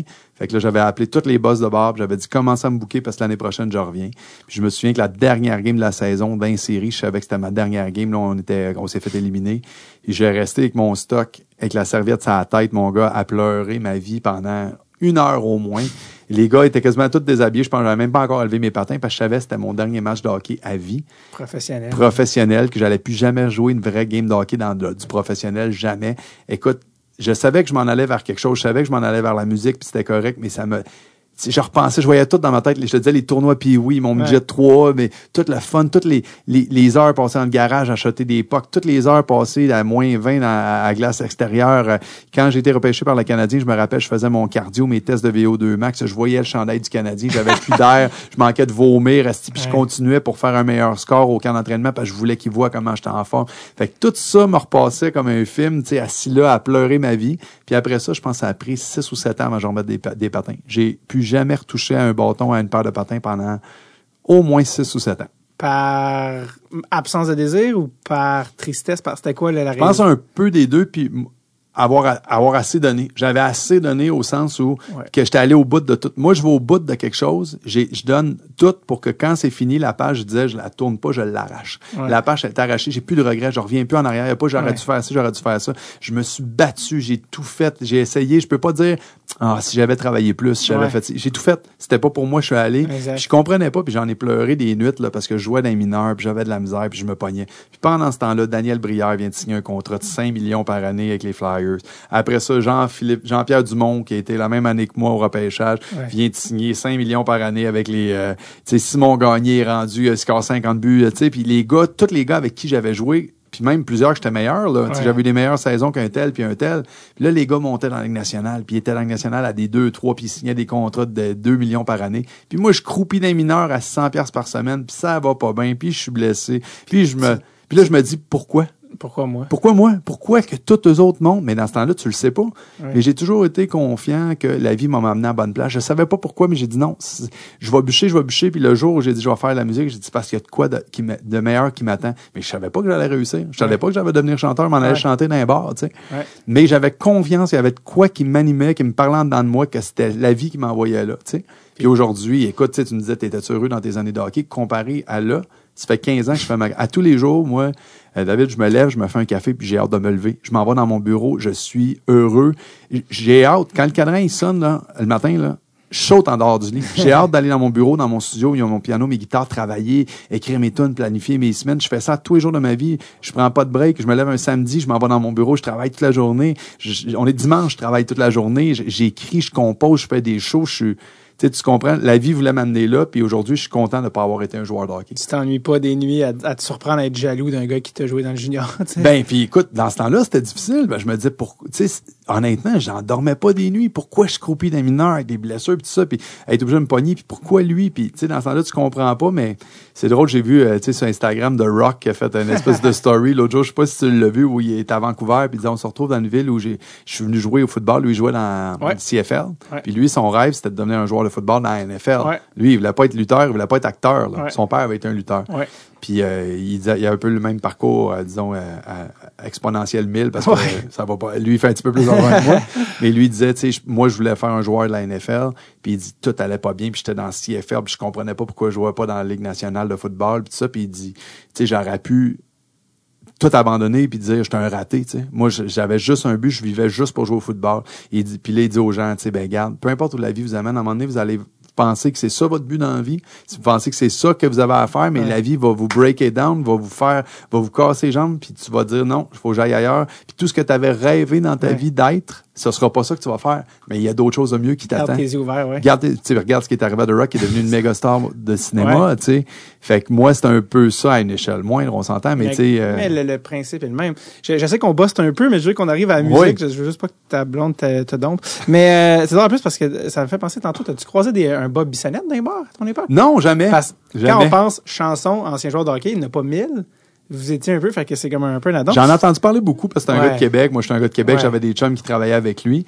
Euh, J'étais conscient du phénomène de Bob Bissonnette. Là, tu sais, j'avais mon un technicien de son qui travaillait avec moi, qui travaillait avec lui aussi. Ouais. Mais j'ai jamais eu la chance euh, De le croiser. de le croiser, non. Ah, je voulais venir en fait à ce qui a été l'élément déclencheur pour le grand public, c'est-à-dire Star Academy. Euh, donc tu reviens, le hockey c'est fini, pleure ton corps, c'est t'as monté ton set, t'as fait tes pratiques de hockey mais avec de la musique, t'as juste tran- transposé ta méthode de travail, ta, ta, ta, ta, à la place de shooter des pucks, tes tunes, tu fais des shows, puis là tu gagnes ta vie avec ça. Euh, c'est à quel moment? Ben Star Academy en plus ça a commencé en 2003-2004, toi c'est la deuxième. tu disais? 2004, ouais, Ça euh, deuxième saison. Après Wilfred. Ouais. Puis là, écoute, c'était encore une fois, on rappelle, c'était avant Internet. Et là, les rendez-vous télévisuels, c'était des millions. euh, Écoute, c'était- C'était 3 millions euh, c'était- de codes d'écoute à chaque fois, ouais. C'était pas loin de la, je vais pas dire la moitié du Québec, mais c'était pas loin. Écoute, c'est une personne, presque une personne sur deux au Québec. Moi, je me souviens que j'étais la semaine d'avant, j'étais un, un inconnu. J'étais un chansonnier de bar à Ouais. Québec. J'étais une star quand je rentrais au voix de Napoléon. je chantais, tout le monde me connaissait là. Mais quand que je- dès que je sortais de là, c'était terminé. Puis après Star Academy, après les deux premiers galas, parce que moi j'ai fait le premier, puis j'ai été éliminé au deuxième. Je me rappelle avoir dit à ma copine de l'époque, tu sais, hey, euh, parce qu'on n'avait pas les réseaux sociaux nous autres pour voir c'était quoi là, tu sais. fait que j'ai dit, euh, tu sais quoi, on va aller à Place Laurier, le gros centre d'achat à Québec, tu sais, juste, juste voir aller me Tester. promener dans le monde, tester si ça avait changé quelque chose. à quel point, ouais. Et puis euh, je sors, euh, je sors de, de, de, de l'auto, je rentre dans le dans le centre d'achat, ça prend pas une seconde. Une seconde que je vois tous les regards se virer vers moi, tout le monde, et non seulement ça, c'est Hey, c'est Étienne! Tout le monde savait mon nom parce que Star Academy, c'était notre prénom. C'était Étienne, Meggy, Cornelio, Ouais. Martin. Et tout le monde t'appelle par ton nom. C'est incroyable. C'est Ouais. comme tu te promènes. Hey, Étienne, comme s'il te connaît, tu sais, comme Ouais. t'es ton chum. Puis tout le monde te connaît du jour au lendemain. Tu deviens une méga star. Là. C'est, les gens te connaissent. Là. Tu sais, Ils savent, tous savent que t'es un joueur de hockey, savent que tu viens de Québec. Fait que c'est, c'est quand même quelque chose d'assez. Est-ce que euh, tu c'est un tiens- choc tu incroyable. Là, de la fois où tu es allé à l'audition? La l'audition de, pour le premier, là. Oui, oui, oui, oui. Euh, je me souviens d'avoir été à l'audition. Moi, j'ai toujours, ça, ça me vient peut-être du hockey, mais je me souviens d'avoir été à l'audition en me disant, là, je m'en vais auditionner pour ça et je vais être choisi. J'ai dit à ma mère avant de partir, ils vont me prendre. Je m'en vais là, je vais Ouais. être pris comme un joueur de hockey. Je regardais le septième match hier chez nous de la Coupe Stanley. Puis écoute, je, n'ai craqué. J'étais assis dans mon divan, puis je me souvenais de ces matchs-là, là, cette intensité-là, quand tu t'en vas jouer, tu te mets quasiment deux lignes noires en dessous des yeux, Ouais. puis t'es craqué. Ça, je l'ai vécu. T'étais dans la même mentalité, là. Même mentalité. euh, je suis parti en me disant, ils vont me prendre. Je savais exactement ce que j'allais faire, ce que j'allais chanter. J'étais arrivé là, j'avais mon chandail pas de manche. Ouais. Ben, ah, by the way, c'est sur YouTube, hein? Ouais. C'est sur YouTube. J'ai vu ça là. Tu euh, tu- tu tiens-tu des deux tonnes, t'as fait? Oui, j'ai fait euh, une composition parce que moi je voulais leur montrer que j'étais un auteur-compositeur Ouais. puis que j'étais plus il y avait de quoi de profond. J'avais vu l'année la première année. J'avais vu aussi que quand tu faisais quelque chose de touchant, que tout le monde qui avait une histoire. connaissais les ficelles. Je connaissais les ficelles puis je m'étais Ma mère dit, est morte euh, en 80. Oui, bon. J'ai inventé que ma mère était morte. Fait que finalement, non, c'est pas vrai. Mais t'as j'avais fait euh, une tune genre sur le viol. oui parce qu'il y avait C'est une, quand une même fille dark, dans... là. Ouais ouais, ouais c'est Tu sûr. sais, dans, à Star Academy, là, le- on est allé, tu sais, tout le temps les tunes up tempo, Ouais, là, ouais, le, ouais, le ouais. Soleil. Tout arrive, ouais, le viol, une personne surtout? Mais on colle. Ouais, non, non, non, non, c'était parce que j'avais connu une fille dans mon entourage qui avait vécu ça, puis j'avais écrit une chanson là-dessus, puis je savais que les autres voulaient les affaires touchantes. Mhm. Puis moi, je me disais, j'ai une belle tune, je veux le montrer que je suis auteur-compositeur, en même temps, je fais connaître que j'étais un auteur-compositeur. Puis il m'avait demandé de faire une autre tune plus joyeuse après, puis j'avais fait Femme libérée. Ouais. À cette époque-là, Un je pense- classique des bars, là. un classique, ouais, c'était Des très chansonniers, euh, ouais. chansonnier. À cette époque-là, je pense que j'étais pas un si bon chanteur ou un si bon, mais j'avais quelque chose. J'étais pas encore peaufiné. Mhm. Je pense que j'avais un talent brut. Tu sais, quand je me regarde chanter à cette époque-là, je fais, ah, fuck, j'étais pourri. Comme un humoriste qui commence. Ouais, Là, ouais. tu sais, au début, on se trouve bien bon, mais tu vas regarder dans, dans ce que la fait de musique, 5 ans. l'affaire avec la tu musique, c'est que tu peux te pratiquer dans ta chambre, l'humour, tu peux pas. Puis c'est filmé souvent. ouais. tu. Puis genre, en plus, comme- à votre époque, tout est filmé. Ouais. Fait que t'es condamné à être mauvais devant du monde. Si tu chantes dans ta chambre, tu fais, ah, je suis pas bon, je vais me reprendre. L'humour, si tu l'as pas testé, tu sais pas. Fait que catastrophique. Les premiers tapes, c'est dégueulasse. Euh, mais bref, fait que tu fais, tu vas là. Puis Stéphane Laporte, il est là. Des auditions, lui, Oui. Stéphane. Lui, il voyait tout. Lui, il, il est à la première étape. Il n'y a même pas de présélection. Il est là pour voir tout, les- toutes les personnes à leur première fois. Ton souvenir de quand tu rentres, puis il y a Stéphane Laporte, euh, qui est déjà connu à l'époque, qui est là avec, euh, qui, qui peut être intimidant là, quand tu connais pas. puis- Oui, sauf que moi, je me présente là, j'ai 26 ans. Donc, je suis le, un, un gars plus vieux. Euh, à l'époque, c'est beaucoup des gens de 18, 19, 20, 21, 22 qui sont choisis à Star Academy. Moi, j'ai toutes mes années de bagage de hockey. Ça fait trois ans que je chante dans les bars. J'étais un peu coq. Tu sais, j'étais un ancien joueur de hockey à cette époque-là. Aujourd'hui, je pense que je suis un petit Ça peu revient souvent que t'es. Ouais, ben, j'ai plus jeune, plus jeune, je vais te l'avouer, j'étais coq. Tu Ouais. sais, je veux dire, en vieillissant, à un moment donné, t'apprends l'humilité, t'apprends euh, à être plus euh, down to earth, tu Ouais. t'as le plan- mais tu sais, plus jeune, là, si je rentrais à quelque part, là, c'était moi. Je savais Ouais, j'étais, moi le king, là. Je rentrais à Ouais, quelque part, ouais. vous allez me regarder. Je rentrais sur une scène, euh, vous allez m'écouter, mais dans un, un côté plus joueur de hockey, oui. ouais, c'est mais j'étais une bonne personne. Je pense que j'avais des bonnes valeurs parce que quand je rentrais à Star Academy aussi, ça a déplacé de l'air. On, on venait de sortir de l'année de Wilfred Marie-Hélène. Tu sais, les deux petits oiseaux qui, tu sais, que, et s'ils tombent en bas de, avec la petite aile cassée, on va les aider à voler, tu sais. Oh non, mais moi, tu sais, Marie-Hélène qui était à 18 ans, était gênée, elle tremblait. Oh mon Dieu, pauvre petite, tu sais, Wilfred, le pêcheur de, Tout est arrivé à Star Academy, tout le monde tout nu. Tout le monde c'est nu, ça. on en rentre dans les toilettes. On j'arrive met à- Stéphanie Lapointe, on rentre dans les toilettes. Euh, euh, faut que Étienne, que c'est filmé. Non, mais c'était quasiment ça parce que moi, j'arrive là, puis on me demande en entrevue, ben là, t'es en danger cette semaine, t'es-tu stressé? Les autres pleuraient, les autres disaient, mon Dieu, je vais chanter devant 3 millions. Moi, j'étais comme, Pff, voyons non, moi, je chante à tous les fins de semaine dans les bars devant 300 personnes. Je suis pas stressé. Hey, on est ici pour avoir du fun. La vie est belle. Il n'y a pas de trouble. Puis je suis confiant, je vais y aller. Puis ça, ça plaisait pas. C'était comme, Ouais. les gens auraient voulu que je chante. Oh, ben là, tu sais, euh, non, tu sais. Fait que moi, quand je suis rentré en audition avec Stéphane Laporte, oui, je trouvais ça spécial, mais moi, j'étais là pour faire ma place. ouais. T'étais stressé, par exemple. Oui. Sur la vidéo, t'es comme, on le Après, comme, après, oh, oh, comme l'adrénaline, sûr que, euh, il y avait une adrénaline, il y avait un stress, mais je, j'étais confiant. Tu sais, je le savais que j'avais quelque chose. J'avais, puis je te dirais que j'ai eu la même attitude encore quand j'ai auditionné pour une comédie musicale, quand ils ont fait la deuxième mouture de Don Juan, après Mario Pelcha et tout ça. Euh, moi, quand j'avais été auditionné pour euh, Don Juan, j'étais parti en me disant, euh, c'est moi qui ai le rôle. j'étais parti en me disant, parce qu'en plus, il m'avait auditionné pour Don Juan, parce que dans ce temps-là, il pensait pas que Jean-François allait le refaire. Puis c'était Félix Gray qui avait écrit la, la comédie qui nous recevait. Puis je m'étais rendu, j'étais rentré à mon audition devant Félix Gray avant même Ouais. d'avoir chanté une note. Je l'ai regardé dans les yeux, puis j'ai dit, Félix, arrête de chercher. J'ai dit, tu cherches un rôle, c'est moi ton rôle. J'ai dit, c'est personne d'autre. C'est moi qui va l'avoir. J'ai dit, il a, pas- il a dit, tu vas peut-être en trouver un qui chante un peu plus haut que moi, un qui a une un peu plus belle voix que moi, un qui bouge un peu mieux que moi, mais je t'en trouveras pas un meilleur overall. C'est moi qui va te faire la meilleure job, c'est moi ton rôle. Tu cherches pas, c'est moi. J'avais pas chanté une note, il me connaissait pas, il m'avait jamais parlé. Fait que tu sais, ça apprend Je des. vais te demander de quitter, plaît. Là, il a, oh! un plan sécurité. Mais- non, mais ça prend des couilles, puis ça prend une certaine, Ouais, ouais, ouais. arro- pas de l'arrogance, mais une Ben, confiance. ouais, une confiance qui, des fois, qui est mal vue, mais qui est saine, là, mais que tu peux être extrêmement confiant puis être sain.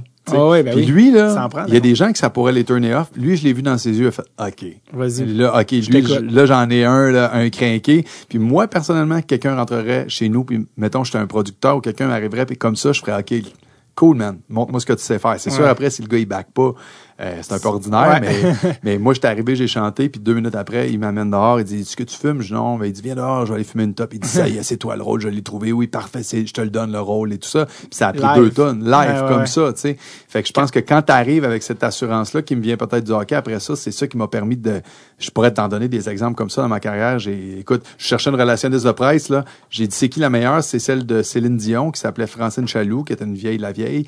Euh, j'ai trouvé son adresse, je suis allé cogner chez eux, tu sais. Parce que je j'en connaissais pas dans le milieu. Quand j'ai commencé, j'étais mon propre producteur. Maintenant, on me dit ça te prend une relationniste de presse. Je savais même pas c'était quoi. OK. C'est qui la meilleure? Ben, il y a celle de Fran- Francine Chaloux, c'est la, c'est celle de Céline Dion, de Jean-Pierre Ferland. de- OK, parfait, on va checker où ce qu'elle vit. On va checker va où son bureau. Ouais, ouais, je vais rentrer.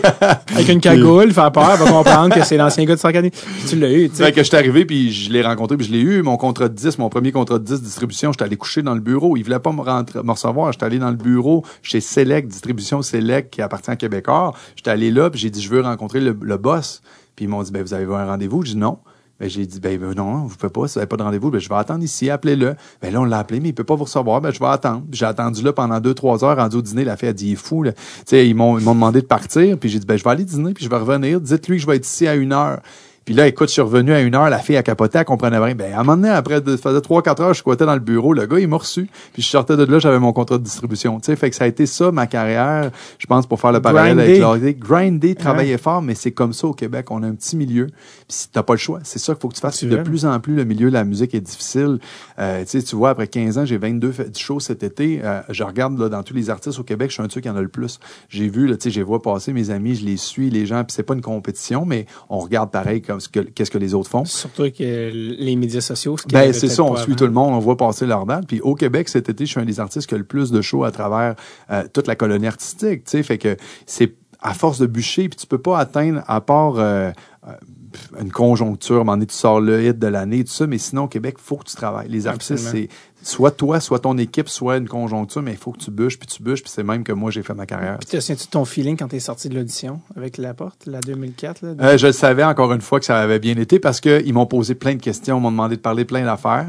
Quand je suis sorti, les caméras m'attendaient puis ils me filmaient. Fait que là, quand je suis arrivé à la maison, je disais à ma mère, j'ai dit, Mom, j'ai dit, ils vont me choisir. Puis, j'ai dit, je le fais. Souviens-tu du moment où tu l'as appris? Oui, puis je vais te dire de quoi que j'ai jamais dit non plus, qui est bien, bien drôle. Écoute, dans ce temps-là, ils faisaient venir les gens par région. Fait qu'à la région de Québec, la première émission des auditions, on était une vingtaine, puis là, ils disaient qui passait pour la région de Québec, qui était dans les 50 finalistes, qui allait à la dernière audition à Montréal. Je m'en vais à l'audition à Québec, je le sais qu'ils vont me prendre. Si on est 20, je sais qu'ils s'en prennent 3, 4, 5, 7, je suis pris. Fait qu'ils nomment mon nom. À télé, je fais Ah mon Dieu, tu sais. Fait que je fais comme si euh, je m'en attendais pas, tu sais, mais j'étais tellement sûr qu'ils me prenaient. Et pire encore, je m'en vais au premier gala, là, on est 10, puis ils font une première annonce, ils en annoncent 5, puis moi, ils me nomment en premier. Je suis le premier qui a annoncé. Alors, le premier qui rentrera à l'académie, Étienne Drapeau. Si les gens retrouvent ce chose-là, j'étais tellement sûr de moi puis confiant à l'époque que j'ai fait semblant d'être surpris. J'ai jamais dit ça. tes talents de comédien. Ah, Écoute, si tu regardes la vidéo, je sais pas s'il est disponible, quand ils disent alors le premier Étienne Drapeau, je fais Ah, oh, wow, tu sais, comme, euh, mon Dieu, faut que je fasse semblant, là, Ouais. tu sais. Mais dans le fond, je le savais. Je le savais carrément que j'allais être pris, fait que j'étais pas surpris, tu sais. Si t'avais pas été pris, t'aurais-tu tué quelqu'un tellement que Ah, je sais pas, je sais pas peut-être à ce moment-là, mais écoute, Mais tu sais, est-ce ça- que tu savais aussi, parce que tu sais, là, bon, t'as- ça fait un certain temps, tu as un plus de recul. Des fois, tu vois des choses que tu voyais pas à ce moment-là. Avec le recul, c'est un show sur l'Académie, c'est un show de casting. Euh, puis en plus, c'était filmé à l'époque. C'était C'était 24 heures sur C'était 24. 24, c'était OD. Il y avait des caméras dans les toilettes. là. Ouais, ouais, c'était on se faisait, on se faisait filmer quand on allait se brosser les dents, Ben quand oui. on allait euh, aux toilettes. C'était euh, une autre patente, c'était OD musical. C'était Ouais, ouais, c'était peut-être pas sain comme, Ben, ça, concept. C'était bien intense. Puis, comme n'importe quel show de réalité, c'est un show de casting. N'importe qui qui euh, regarde la télé sait que c'est un show. Ils ont pris, elle, c'est la méchante, elle, c'est la gentille, la folle, le douchebag. C'est ça, tu sais, pareil. À C'est un show à de télé. Toi, tu avais ton histoire, l'ancien joueur de hockey, on était au Québec. Est-ce que tu es conscient à ce moment-là? Euh, ils m'ont-tu peut-être pris parce que je suis ce gars-là, je suis le gars, l'ancien joueur de hockey, qui là, il fait de la musique. Tout à fait, tout à fait, tout à, À fait. ce moment-là, t'en étais es conscient. Très conscient. Moi, je rentré à l'académie, j'avais eu mes 27 ans, j'avais auditionné à 26 ans.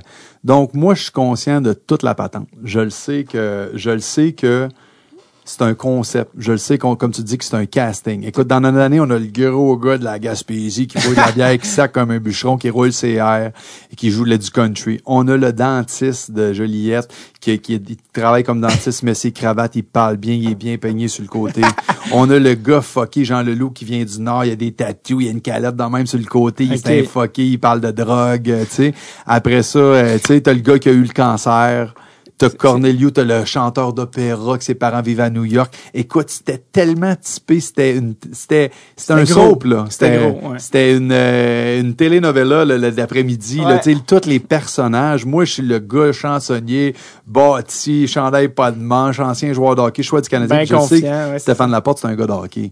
Fait que je le savais que je- mon histoire du Canadien, en l'écrivant dans ma liste de choses, que j'étais un ancien choix du Canadien, j'en suis conscient que Stéphane Laporte, Ça le touche. il va embarquer là-dessus, ouais. ça le touche, c'est certain, certain, j'en, j'en étais conscient. Et non seulement ça, on est tous des jeunes de 18-22 ans qui pensent qu'en sortant de la Star Academy, ils sont des stars puis que c'est parce qu'ils sont tellement bons qu'ils pognent. Mm. Moi, je suis conscient qu'on est 14, interchangeables, que tu prends n'importe quel de nous autres, tu nous enlèves, puis t'en mets un autre, puis tout le monde capote pareil. Ouais, ouais. Écoute, ça n'était jusqu'à un certain point ridicule. On est au Métropolis. Ça fait trois, quatre semaines que le monde nous connaît. Avant ça, on est tous des inconnus. On lance l'album, je pense, la deuxième ou la troisième semaine. Ça se fait vite. Il en profite au début. 200 000 copies, l'album euh, en trois jours. Puis on, on fait le lancement au Métropolis. Il y a 22 gardes de sécurité. Les gens braillent. Le monde nous veut nous arracher notre linge, nous toucher. Ça prend des gardes de sécurité partout. C'était la folie là, dans ce temps-là. là. C'était ridicule. Moi, honnêtement, je trouve ça too much. Je trouve que ça n'a aucun sens. Je suis comme, j'ai 27 ans, je suis comme, c'est ridicule. là, 27 pour vrai, à ce là. moment-là? À 27 à ce moment-là, Ok. ouais. Puis je suis le plus vieux de la gang. Moi, j'ai joué au hockey, j'ai été dans un bar. Je le sais que c'est de la poudre aux yeux, dans le sens que je le vis l'expérience. Je tripe, je suis content, je fais l'album, je vais faire la tournée euh, 10 soirs au Centre Bell, 5 soirs au Colisée de Québec, faire les festivals d'été de Québec devant 100 000. Je capote, je remercie la vie, je suis reconnaissant à la vie, mais je sais que c'est c'est tout du gros show, Ouais. que c'est pas on n'est pas là puis les gens trippent pas sur nous autres parce qu'on a accompli quelque chose parce qu'on a été choisi dans une télé-réalité puis c'est le concept. Ouais. Moi je me dis j'ai rien accompli. Autant que je peux te dire comme tantôt je suis confiant puis je sais ce que je vaux, mais je suis réaliste puis tu sais je veux dire j'ai une humilité qui fait Étienne t'es rien. Mhm. Sors de là, va faire ton premier album parce que c'est tes tunes qui vont faire que tu vas continuer puis tu vas marcher. C'est si t'écris des bonnes tunes, t'enregistres des tunes, t'es sors puis tu pognes. C'est pas parce que t'es Étienne de Star Academy, ça va durer six mois. Et le problème, c'est que tous ceux qui avaient 18, 19, 20 ans, quand ils sont sortis de là, ils pensaient qu'ils étaient quelqu'un. Ils pensaient qu'ils étaient rendus une star. Ils pensaient qu'ils étaient qu'il allait avoir une carrière. Le jeune qui a gagné mon année, Marc-André Niquette, qui était un jeune de la région de Trois-Rivières, avait 18 ans, les petits cheveux bouclés blonds. Il pensait qu'il était rendu, là, euh, tu sais, une star, là, en, sortant de là. Lui, dans sa tête, c'était Céline, là, après, là, tu C'est triste parce qu'il y a bien du monde qui l'ont eu tough. Il y a du monde qui ont fait des dépressions. Il y a du monde qui l'ont Ben, vécu. vraiment, euh, les réalités, c'est comme la grosse affaire. Quand tu sors, les gens font un gros down. Puis la dépression, c'est, je pense que ça arrive plus souvent que ça arrive pas. Toi, en plus, toi, ça, ça, tu dis que ça n'a pas duré longtemps. Ça a duré deux semaines? Ouais, j'ai été le premier des gars éliminés. Puis en sortant, tout de suite, c'est fini. Tu sais, puis là, le, le boss, puis là, bon, tu reviens la réalité. tu te rends compte, le regard des gens changer sur toi. Ta famille, tes proches, comment ils réagissent par rapport à ça? Parce que c'est, comme tu dis, à l'époque, c'était gros. Le monde leur en parle. Hey, Étienne, Étienne, il était à... Ouais, ouais, ouais. Euh, tu t'en- tu t'entends, tu t'en ça il y a deux semaines qu'Étienne, il chantait. Mais là, il se passe à la télé, tu sais. Fait que tout le monde en parle.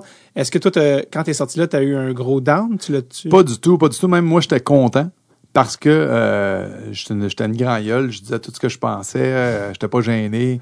J'étais un peu coq à 26 ans, comme 27 ans, comme je te disais. Fait qu'à un moment donné, tu t'es oublié les caméras. Puis les caméras dans la, dans la maison sont cachées. À part des fois, quand il y a un caméraman dans les ateliers, toutes les, maisons, les, les caméras sont toutes enfouies dans des affaires. Ouais. Fait qu'à un moment donné, t'as pas le choix. T'es conscient que t'es filmé, mais 24 heures sur 24, t'oublies. Fait que t'en dis des niaiseries. Tu t'en fais des niaiseries, t'en dis des absurdités, puis à un moment donné, t'as peur de dire une stick de niaiserie, puis que ta mère sera pas fière de toi, là. Puis en niaisant avec des chums, des fois, tu vas dire des absurdités dans un contexte, t'es en train de souper, tout ça, mais quand c'est filmé, c'est mis hors contexte. J'ai juste eu le temps, je me souviens pas exactement quoi, de dire une ou deux absurdités, le vite vite, que quand j'ai revu après, je fais Oh my god, pris hors contexte. Avec le beau montage. C'est que le montage, ils peuvent te faire passer pour n'importe quoi, là. N'importe quoi. Puis Toi qui dis un moment donné, ouais, c'est de la cocotte, moi, je m'en irai à moi. Il pogne ça, tu sais, comme, ah, c'est fini, ils vont l'utiliser Hey, pour puis moi, j'avais parlé de filles à un moment donné. Ah oui, c'est ça, tu sais, je les femmes à Québec, dans les bars. Tu sais, j'avais dit une affaire de même, puis il avait mis juste ce bout-là. J'étais comme, oh my God, ça passe pourquoi? Là, en plus, tu sais, c'est fait que c'est ça. Puis en même temps, je me disais, c'est correct parce que les gens, à un moment donné, t'étais, euh, il y en a un qui braillait parce que son grand-père était mort. Après, l'autre racontait l'histoire de, il y a eu une maladie dans sa famille. Fait que les gens étaient étiquetés, puis ils rentraient dans leur vie. Puis les familles, avec les pancartes, puis les levées de fonds, puis tu sais, ça coûtait une pièce pour te sauver. Puis il y a des familles qui amassaient des 5 000, 10 000. Ils faisaient des grosses campagnes de levée de fonds dans les villages. Les familles mettaient, il y avait pas de limite, là. Si ta famille voulait mettre 2000 pièces à un coup d'une pièce, puis que toute la famille appelait, moi, j'avais averti ma famille, tu mets pas une scène là-dedans, là. J'ai dit que j'envoie un. Hey, euh, j'ai dit, je vais pas mourir. C'est un, show de, une émission de télé, là. Si je sors demain matin, c'est pas grave, la vie continue. Que je voyais pas mes parents ou mes tantes qui sont pas riches mettre du 300, 400 pièces là-dedans, que je voyais pas mettre une scène. Puis les rassemblements, c'était ridicule. Tout le monde avait les faces, euh, peinturer ses chandails, Ouais, ouais. euh, je vote euh, un tel, un tel, les pancartes, le camion de pompiers en arrière, la ville au complet. Tu sais, c'était c'était un phénomène social, mais c'était Ouais. spécial. Moi, je trouvais tout ça un peu gros. J'étais comme un peu comme Mais wow, quand t'es dedans, t'étais pas conscient. Oui, oui, tout à fait. Tout à fait. Ah, oui, Ah, oui, mais vous moi, avez-tu contact avec l'extérieur? pas de, nous autres, pas de téléphone. On avait une minute au téléphone. Fait On avait le droit d'appeler un proche une fois par jour. Il y avait un, décompte d'une minute. On n'avait pas d'internet, pas de journaux, pas de contact, pas de téléphone, tu sais. Sauf que j'étais conscient parce que j'avais vu l'année d'avant. J'avais vu Ah, la première ça. année. Ouais. Puis j'étais, j'avais la tête froide, j'étais au-dessus de tout ça, je comprenais tout le concept. Oh, C'est pour ça que quand je suis sorti de là, dès la première journée, j'étais allé en studio, j'ai commencé à enregistrer mes chansons, mes démos. J'étais allé travailler, j'étais allé écrire avec Roger Tabra, j'étais allé écrire avec Linda Lemay. J'ai travaillé fort, j'ai produit mes tunes pour après ça après, faire une petite tournée où euh, je me suis, j'ai quitté Production G tout de suite. Moi, j'ai dit, moi, je suis C'est ça, là, moi, ça j'ai une question par rapport à ça, parce que quand tu rentres dans, dans j'allais dire OD, quand tu rentres dans euh, Star Academy, T'as un contrat de cinq albums en ben, c'est partant. ça, c'est ça, puis tu sais, ils prennent ton arme, puis tout ça, là, tu sais, c'est... Ah oui, c'est un gros contrat. Là. Puis eux, C'est ça- 40% en on- plus à l'époque. Puis Ils font toi, c'est comme, on fait toi une vedette, tu nous appartiens. Puis t'as pas le choix de signer parce que si tu signes Oui. pas, tu fais pas l'émission. Ah non, c'est Fait sûr. que tu t'as beau avoir, euh, je pense que j'avais 10 euh, piles de contrats épaisses comme ça. Ouais, Regarde, c'est signe en bas. Là. Tu sais, si tu veux le faire, tu signes. exact. Fait que toi, t'as que, signé, parce que ouais. pour faire le show, mais en sortant, qu'est-ce qui s'est T'es passé? lié pour 5 albums euh, contractuellement, c'est garde, Hey, mais cinq, moi. c'est genre Ah non, ben c'est 15 ans. c'est énorme, hein, c'est énorme. Marimé euh, est une seule qui les a, une des seules qui les a fait les cinq, je pense. Souvent le, le Ils ont concept. fait une euh, fortune avec Marimé. Ah ben ils ont fait une fortune avec tout. En fait, euh, Mais- je veux dire avec Marie-Mé, avec tout le monde, avec ouais. euh, Wilfred qui a vendu 250 000, 300 000 quand il est sorti, Marie-Hélène qui a vendu 300 000, Marie-V qui vendait des 100 quelques mille, Annie Villeneuve. Écoute, c'était des... euh. Fait que là, toi, comment tu te sors de ça? ben moi, je vais voir le boss à l'époque. J'ai été en studio, on me dit va faire écoute Étienne le, le boss à l'époque c'était l'ancien gérant Stéphane Rousseau, c'était le gros boss de la gérance, puis il dit va faire tes démos, va faire écouter tes affaires. Puis quand tu auras fini, ben on va écouter ça tout le monde ensemble, puis euh, tout ça. Fait que moi je mets mon argent là-dedans, je vais en studio deux, trois, quatre mois, j'enregistre tout Tu ça. payes de ton ta Je paye de mon argent, ouais, pour faire des démos, pour enregistrer tout Fait ça. eux, ils ont cinq albums pour toi, mais tu payes pour tes démos. Oui, parce que, écoute, euh, je sais pas trop, à l'époque, je dis, ben, je vais, Ok. euh, faut que je fasse mes démos, je vais le faire écouter ça, tu sais. euh. fait que j'arrive euh, quelques jours avant Noël. Je me souviens qu'ils me font attendre dans le bureau, euh, le, le grand boss. Écoute, je pense que ça faisait deux, trois ans, il me faisait attendre. C'était un, un- écoute, ah oui, oui, Étienne, je t'attoie. J'avais un rendez-vous avec. Oui, je t'attoie, ça sera pas long, je t'attoie. Il rentrait du monde, sortait du monde. À un moment donné, il attend, mettons, il est rendu 5 heures moins quart, je pense. J'attends là depuis une heure de l'après-midi quasiment. Hein? Il me fait rentrer dans le bureau, puis il me dit, écoute, Étienne, euh, je suis convaincu que c'est bon ce que tu fais. J'ai mon démo dans les mains, j'ai mis trois mois de ma vie, mais malheureusement, on peut pas faire d'album avec toi. Hey, moi, la gueule, mettons, je fais, euh, ben, pourquoi? Ça fait quatre heures t'attends dans Ouais, ça. puis ça fait quatre mois que je suis en studio, je travaille sur mes tunes. J'ai dit, mais j'ai mon démo ici, t'en as pas entendu une. Tu sais pas ce que je fais. Tout ce que tu sais, c'est Étienne Drapeau qui est chansonnier. Tu m'as entendu chanter Salut les amoureux une fois à TV. J'ai dit, sur quoi tu te bases pour dire, tu veux pas me faire faire l'album? Si tu ma couleur de cheveux, comment je m'habille? Euh, Tu sais, c'est quoi? Non, mais écoute, on a, il y avait déjà quatre finalistes féminins, quatre finalistes masculins qui s'étaient rendus à la finale. Il était en train de faire l'album de, de la gagnante. Il en faisait des albums des- de l'année d'avant. T'avais Marie-Hélène, Wilfred, Annie Villeneuve, Suzy Villeneuve, euh, Émilie Bégin. Ils ont fait des albums avec tout le monde cette année-là. Frank, Dave et Steph, les trois gars qui les ont mis ensemble pour faire un album. Cornelio faisait un album. Tout le monde faisait un album dans ce temps-là. Fait que moi, sur leur liste, là, j'étais nowhere, là, tu sais. Fait que euh, j'ai dit, ben voyons. même pas en quatrième ronde. Ah non, non, j'étais écoute, joueur autonome. Là. Ouais. Fait qu'ils ont dit non, mais Étienne, on peut pas faire l'album avec toi. Euh, Mais, mais écoute, si tu veux, je peux l'écouter ton démo, je vais te donner des conseils, je vais te dire les chansons. Je dis non, c'est quoi? C'est correct, je reprends mon démo. C'est bien correct. J'ai dit, mais pas méchamment, tu sais, mais j'ai dit, c'est quoi? J'ai dit, vous allez le regretter. J'ai dit, j'ai des tonnes là-dessus, j'avais écrit une tonne qui s'appelle Je l'ai jamais dit à personne avec Roger Tabra, qui m'a valu ma première nomination au Gala de la Disque, que j'ai lancé deux ans après, que tout de suite, quand je l'ai lancé, ça a été un numéro un pendant je sais pas combien de semaines. TVA l'a pris pour faire leur publicité. Moi, j'avais dit au gros boss de production J, j'ai dit, vous allez le regretter. J'ai dit, non, non, mais je suis pas fâchon, on se serre la main, on est bon amis, là. Mais j'ai dit, regarde-moi bien aller. Euh, je pense que ça s'appelait Régent, le monsieur. J'ai dit, regarde-moi bien aller, Régent. Dans quelques années, vous allez voir, ça va être moi qui va marcher le plus, puis vous allez regretter de pas avoir travaillé avec moi. Vous allez vous dire, ouais, on aurait dû le signer. Puis deux, là, je suis parti. Qu'est-ce qu'il a dit?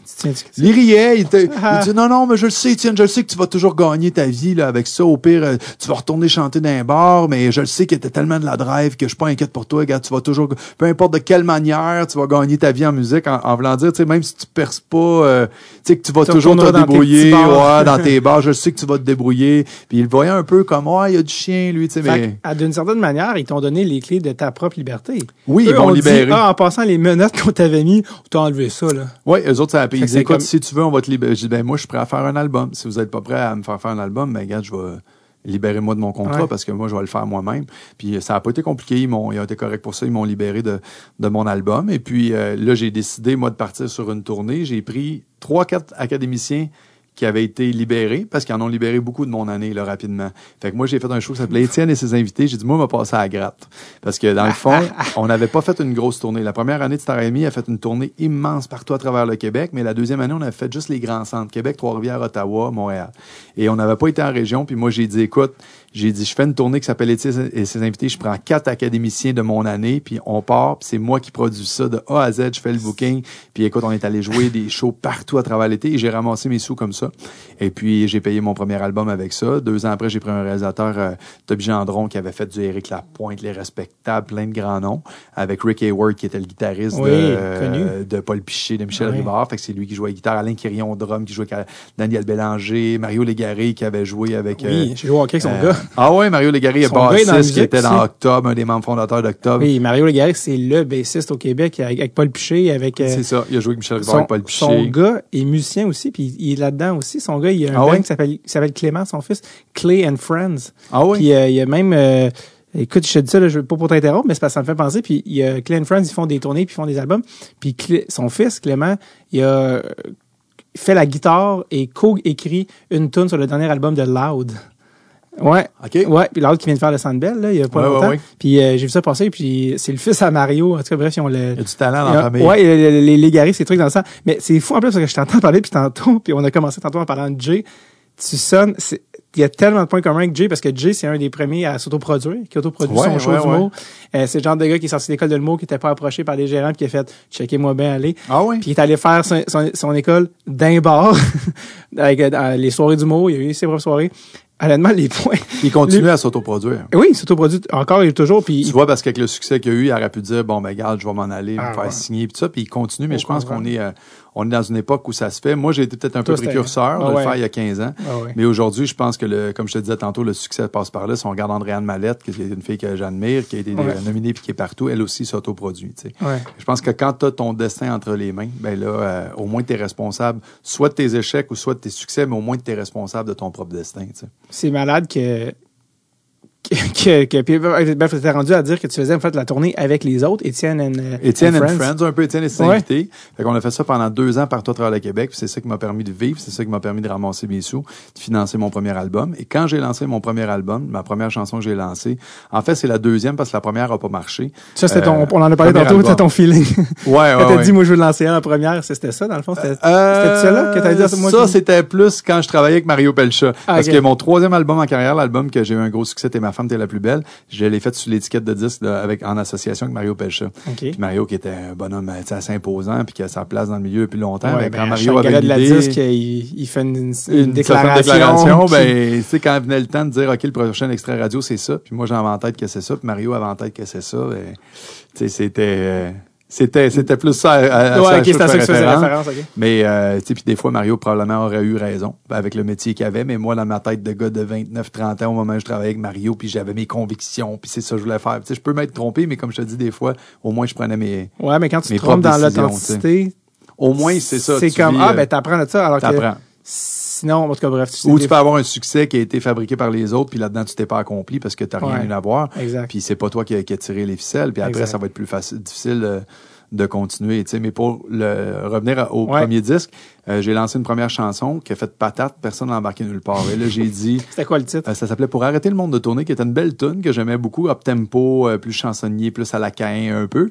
Et puis euh, ça a pas pogné. Puis là, je- là, j'ai dit ok, ils vont entendre parler de moi partout. J'ai fait une tournée des euh, des magasins musicaux qui n'existent plus aujourd'hui, des magasins de disques. Une tournée de 14 samedis. J'allais faire un show gratuit dans tous les centres d'achat. Et il y en a un à Rimouski, il y en a un à Rivière-du-Loup, il y en a un à Sept-Îles, il y en a un à Bécomo, il y en a un à Montmagny. Et à, c'est pas samedi, dimanche, lundi, tous les samedis, ma mère a fait la route avec moi. J'ai dit, je vais faire une tournée, je vais aller voir tous les médias locaux de toutes les radios. J'avais pris quelqu'un pour me sais, comme tous les médias locaux, à chaque ville que j'allais. Puis pendant comme trois, euh, mettons, une 14 semaines de temps, tous les samedis, j'allais faire un show. Et eux autres, ils me payaient pas. Mais ils, me faisaient de la pub dans le centre d'achat pendant un mois, des affiches partout. Étienne Drapeau va être ici en spectacle. Ils me montaient une scène en plein milieu du centre d'achat. Puis j'allais faire un petit show d'une demi-heure pour les gens qui venaient. Fait que ça, ça a été ma première grosse tournée de promo pour à tes frais. À mes frais, mais j'allais partout au Québec, puis je faisais toutes les radios. J'avais fait toutes les radios, aller jusqu'au Nouveau-Brunswick, j'allais faire des entrevues pour dire, regarde, ma première a pas marché, mais je vais boucher, tu sais, je vais boucher, ils vont entendre parler de moi partout, je les lâcherai pas. Et puis après ça, là, on a lancé, je l'ai jamais dit à personne, qui était une balade, euh, qui était ma plus belle tune que je trouvais de l'album que j'avais écrite avec Roger Tabra, qui est écrit pour Éric Lapointe, pour Ouais, Isabelle qui est décédé Boulay, depuis, ça qui est décédé de- il y a quelques années. Ouais. Et puis là, ça, ça a été fou. Et quand j'avais euh, été porter mon démo à Production J à l'époque, et même à, à Québécois, qui était la compagnie de disques de Musicor, Ouais. j'avais mis la première chanson qui était ma meilleure, qui était Je l'ai jamais dit à personne, je l'ai mis en premier sur l'album. Piano, guitare-voix, à peu près comme l'original. Même l'original, on a mis des strings puis un peu de piano, mais la, elle est pratiquement identique à la version euh, qu'on entend aujourd'hui, mettons.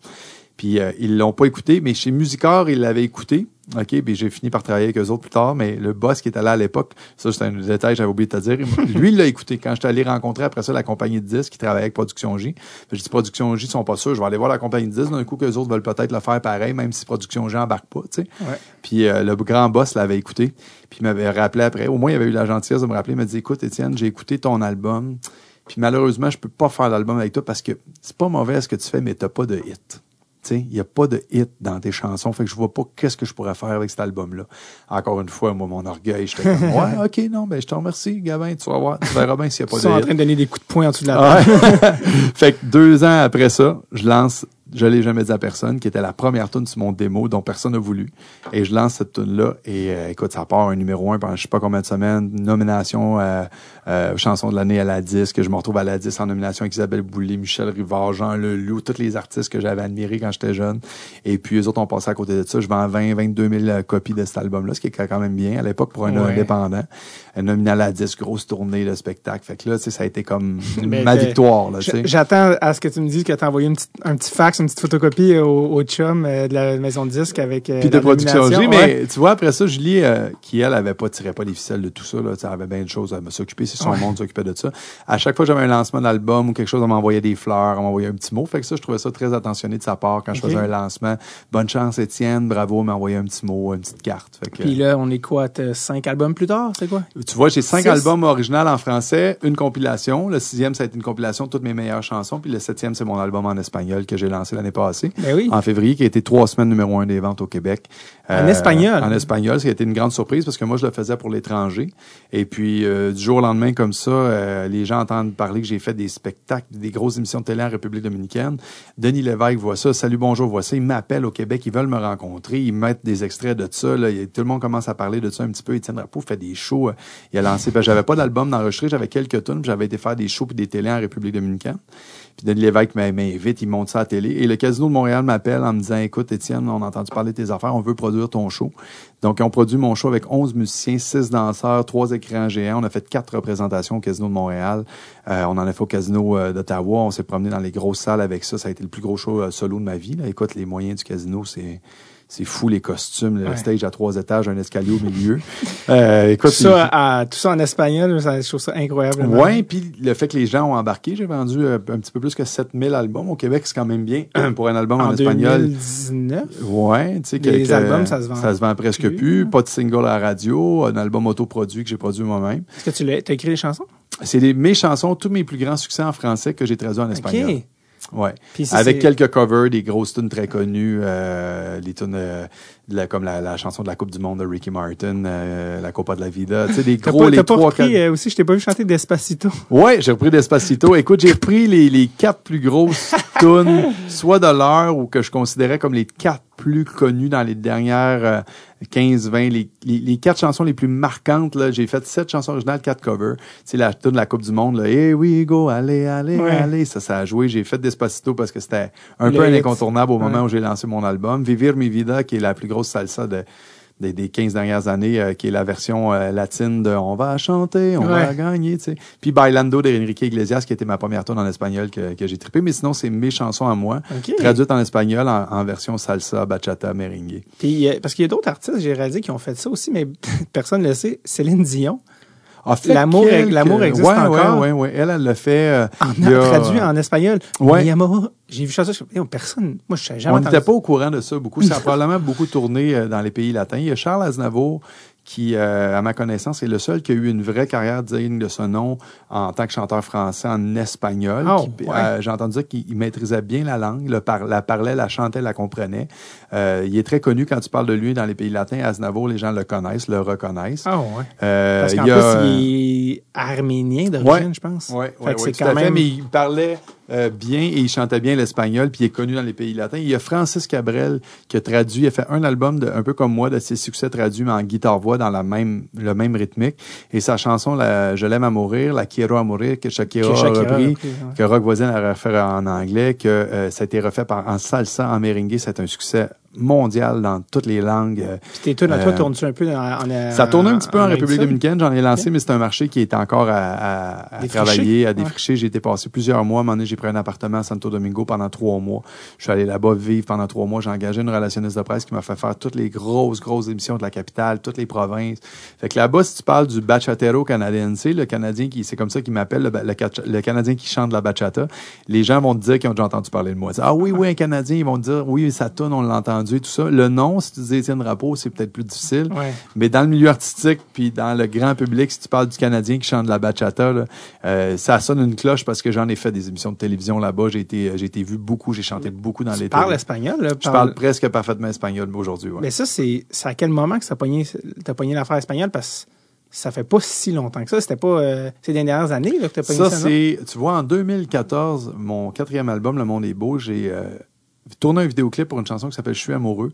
Euh, L'équipe avec qui je travaillais le vidéoclip, on disait, tiens, on irait tourner un clip euh, exotique ailleurs, à l'extérieur, dans un endroit qu'une des, une des personnes sur l'équipe de pod connaissait, dans un petit village de République dominicaine qui s'appelle Rio San Juan, qui est comme un, petit paradis sur le bord de la plage. Tu vas tomber en amour avec une fille là-bas. Et ça a été mon premier contact avec le monde latin. J'allais pas dans le sud, moi je connais pas ça euh, beaucoup. Et je débarque dans ce petit village-là qui est un paradis sur terre, le plus bel endroit au monde, Rio San Juan en République dominicaine. Loin des resorts, la plage, c'est les locaux, c'est les gens qui ont leur petite maison sur la plage. Les enfants, c'est les qui jouent dans l'eau, c'est les, les enfants du village. On tourne là. Je tombe en amour avec la culture latine, la langue, la danse, la musique. Et à ce moment-là, moi, avec mes, rails- mes affaires de fou, je me dis, OK, je parle pas un mot d'espagnol, je suis un joueur de hockey, je suis pas capable de mettre un pied devant l'autre, mais je vais apprendre l'espagnol, je vais apprendre à danser comme ces gars-là. J'ai voyé à danser à salsa, bachata, je capotais, j'étais jaloux. Tu sais, les Québécois, c'est pas dans notre sang. Puis je me Juste suis mis à faire... euh, Ouais, c'est ça. Ouais, c'est ça. Je me suis mis à faire deux heures à quatre heures, six heures de cours de danse d'espagnol par semaine. Puis deux, trois ans, j'ai pris une petite pause dans ma carrière en français pour faire ça. J'ai enregistré mes tunes en espagnol. Ça m'a pris trois ans. C'était l'album le plus long à faire dans ma vie. À cause de, tout ça, traduire les tunes, aller en studio, les faire, trouver des réalisateurs pour faire de la salsa, de la bachata. Puis trois, quatre ans après, je lançais mon album. J'avais mon gros show Casino de Montréal. L'album était numéro un des ventes. Puis tu vois, cet été, c'est mon plus gros été de festival à vie parce que j'ai un show latin. Fait que les festivals trouvent ça cool, c'est extérieur en C'est français. différent, t'as ta niche, Je d'une dis, certaine manière. ben, il y en a pas beaucoup qui font ça, euh, puis c'est c'est complètement nouveau. euh, puis c'est dehors, c'est l'été, tu sais, ça marche bien, c'est festif, c'est 90 minutes de musique de danse, tandis qu'en français, j'en faisais quoi, 10, 12, 15 max dans, dans- par année des gros shows de festival, tu sais. Et puis ça a pris un album en espagnol, 15 ans de carrière pour arriver puis faire crime 22 festivals euh, dans un été, tu sais. Parce que t'as passé aussi une bonne partie de l'année cette année là, dans le sud. J'ai passé, j'ai fait deux fois un mois complet en République dominicaine. Et puis, je suis allé deux fois à Cuba. J'ai fait une tournée de trois semaines en Cuba où j'ai fait des shows avec un groupe local là-bas. J'ai fait des festivals à Cuba.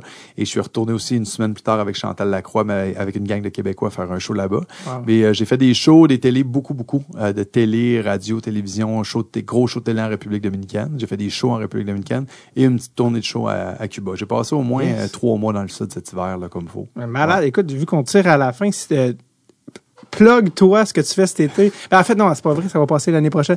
Euh, Ouais. dire, j'allais dire, ça va passer à partir de la saison euh, à l'octobre. Mais est-ce que tu as à plugger tout ce qui est album, tout ce qui s'en vient en prochaine année au niveau show, niveau, euh, t'as dû avoir des trucs qui s'en viennent euh, après cet été, j'imagine, l'été 2000. là, on va- Oui, écoute, j'ai des salles de spectacle. Euh, EtienneDrapeau.com, premièrement. EtienneDrapeau.ca, moi, euh, pour le calendrier, euh, on fait, on est, on est plus dans les festivals. Tu vois, moi, je, je suis même mon propre booker depuis un moment. J'ai, j'ai décidé de prendre mes choses, de reprendre mes choses en main. Donc, euh, mon équipe et moi, on fait énormément d'appels et c'est plus facile de, de rejoindre des gens dans les festivals. Les salles de spectacle, c'est un autre monde.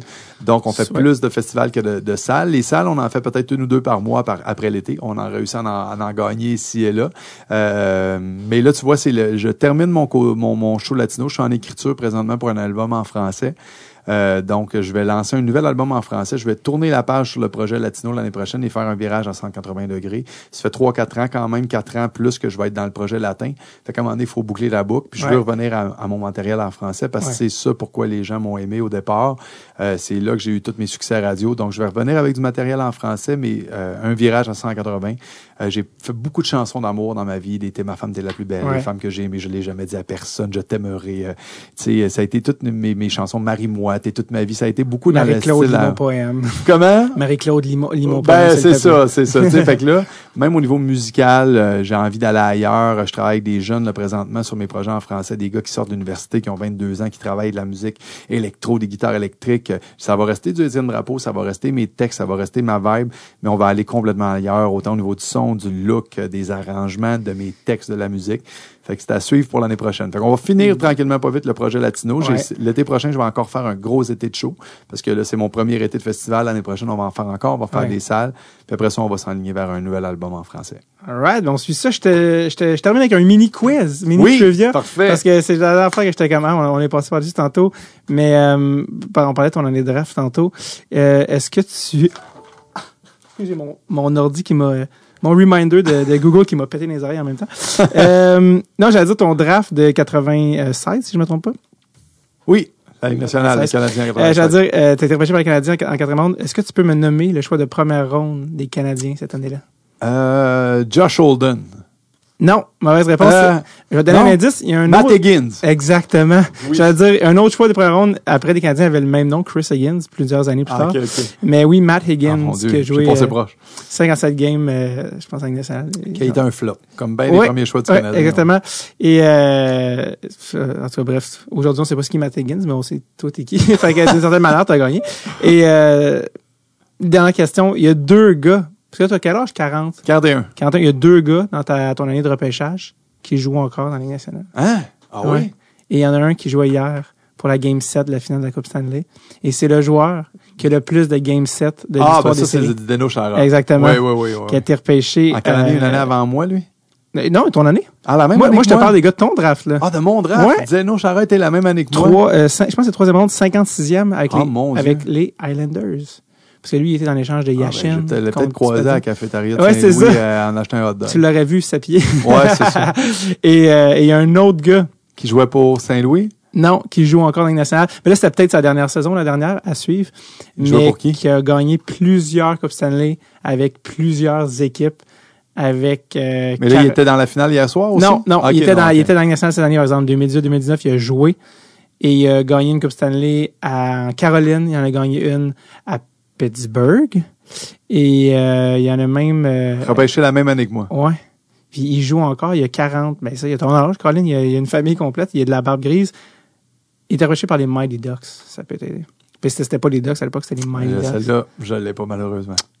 Matt Cullen Ah oui. a été repêché Hey, C'est drôle, je me 35e. disais ça en regardant la game hier, je me disais en voyant Beno Chara, je me disais à mon âge, c'est comme si moi j'avais joué Hey. dans la nationale depuis 21 ans. J'ai joué sens. 4 ans pro puis j'ai mal partout, je peux même pas croire que ces gars-là ont joué pendant 20 ans. Tu parles du gars qui a joué hier avec une mâchoire cassée, ouais. et la, la gueule brochée depuis deux games, C'est fucké. puis qui perd game 7.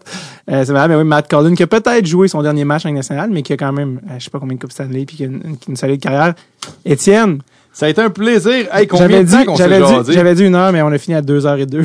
Deux heures et deux. Écoute, c'est bon. Tu vois, j'ai combien mis du d'appels manqués? parcomètre. Euh, moi, j'en avais vu pour une heure. Ça n'a pas paru, mais j'en ai mis au moins trois fois pendant je qu'on sais. se À un moment parlait. donné, j'avais le goût de dire, mets une autre heure, mon gars.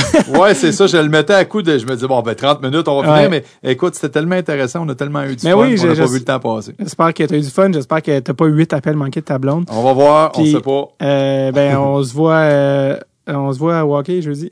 Ah, OK. Hey, Non, on pas se voit cette année. bientôt. Ouais, merci. Et, euh, Prochaine fois, j'amène. euh, mercredi pour euh, être en forme. Ah ouais, ouais. que- Pro- La prochaine fois, j'amène Jay du Temple. C'est bon. merci. Salut.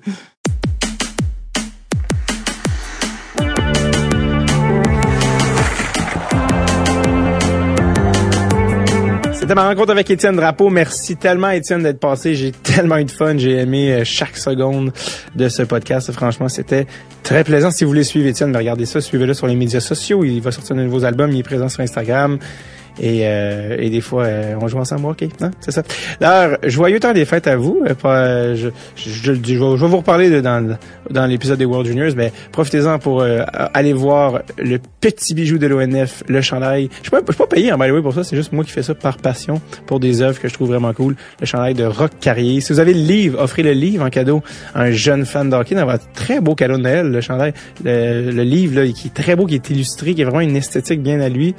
Vous offrez ça à votre neveu de 10 ans qui tripe sur le hockey, et qui va en apprendre sur Marc Richard et euh, plein de choses en même temps. Donc euh, voilà, si euh, aussi à l'approche du temps des fêtes, vous dites, mon Dieu, mais je cherche une cause à laquelle je peux m'identifier pour redonner, eh bien ça tombe bien, on a une page Patreon. Patreon.com slash tape qui vous permet, qui nous permet de vous, pardon, qui nous permet de vous amener ce podcast sur une base régulière. Eh bien merci les gars et les filles, eh bien à la prochaine, au revoir.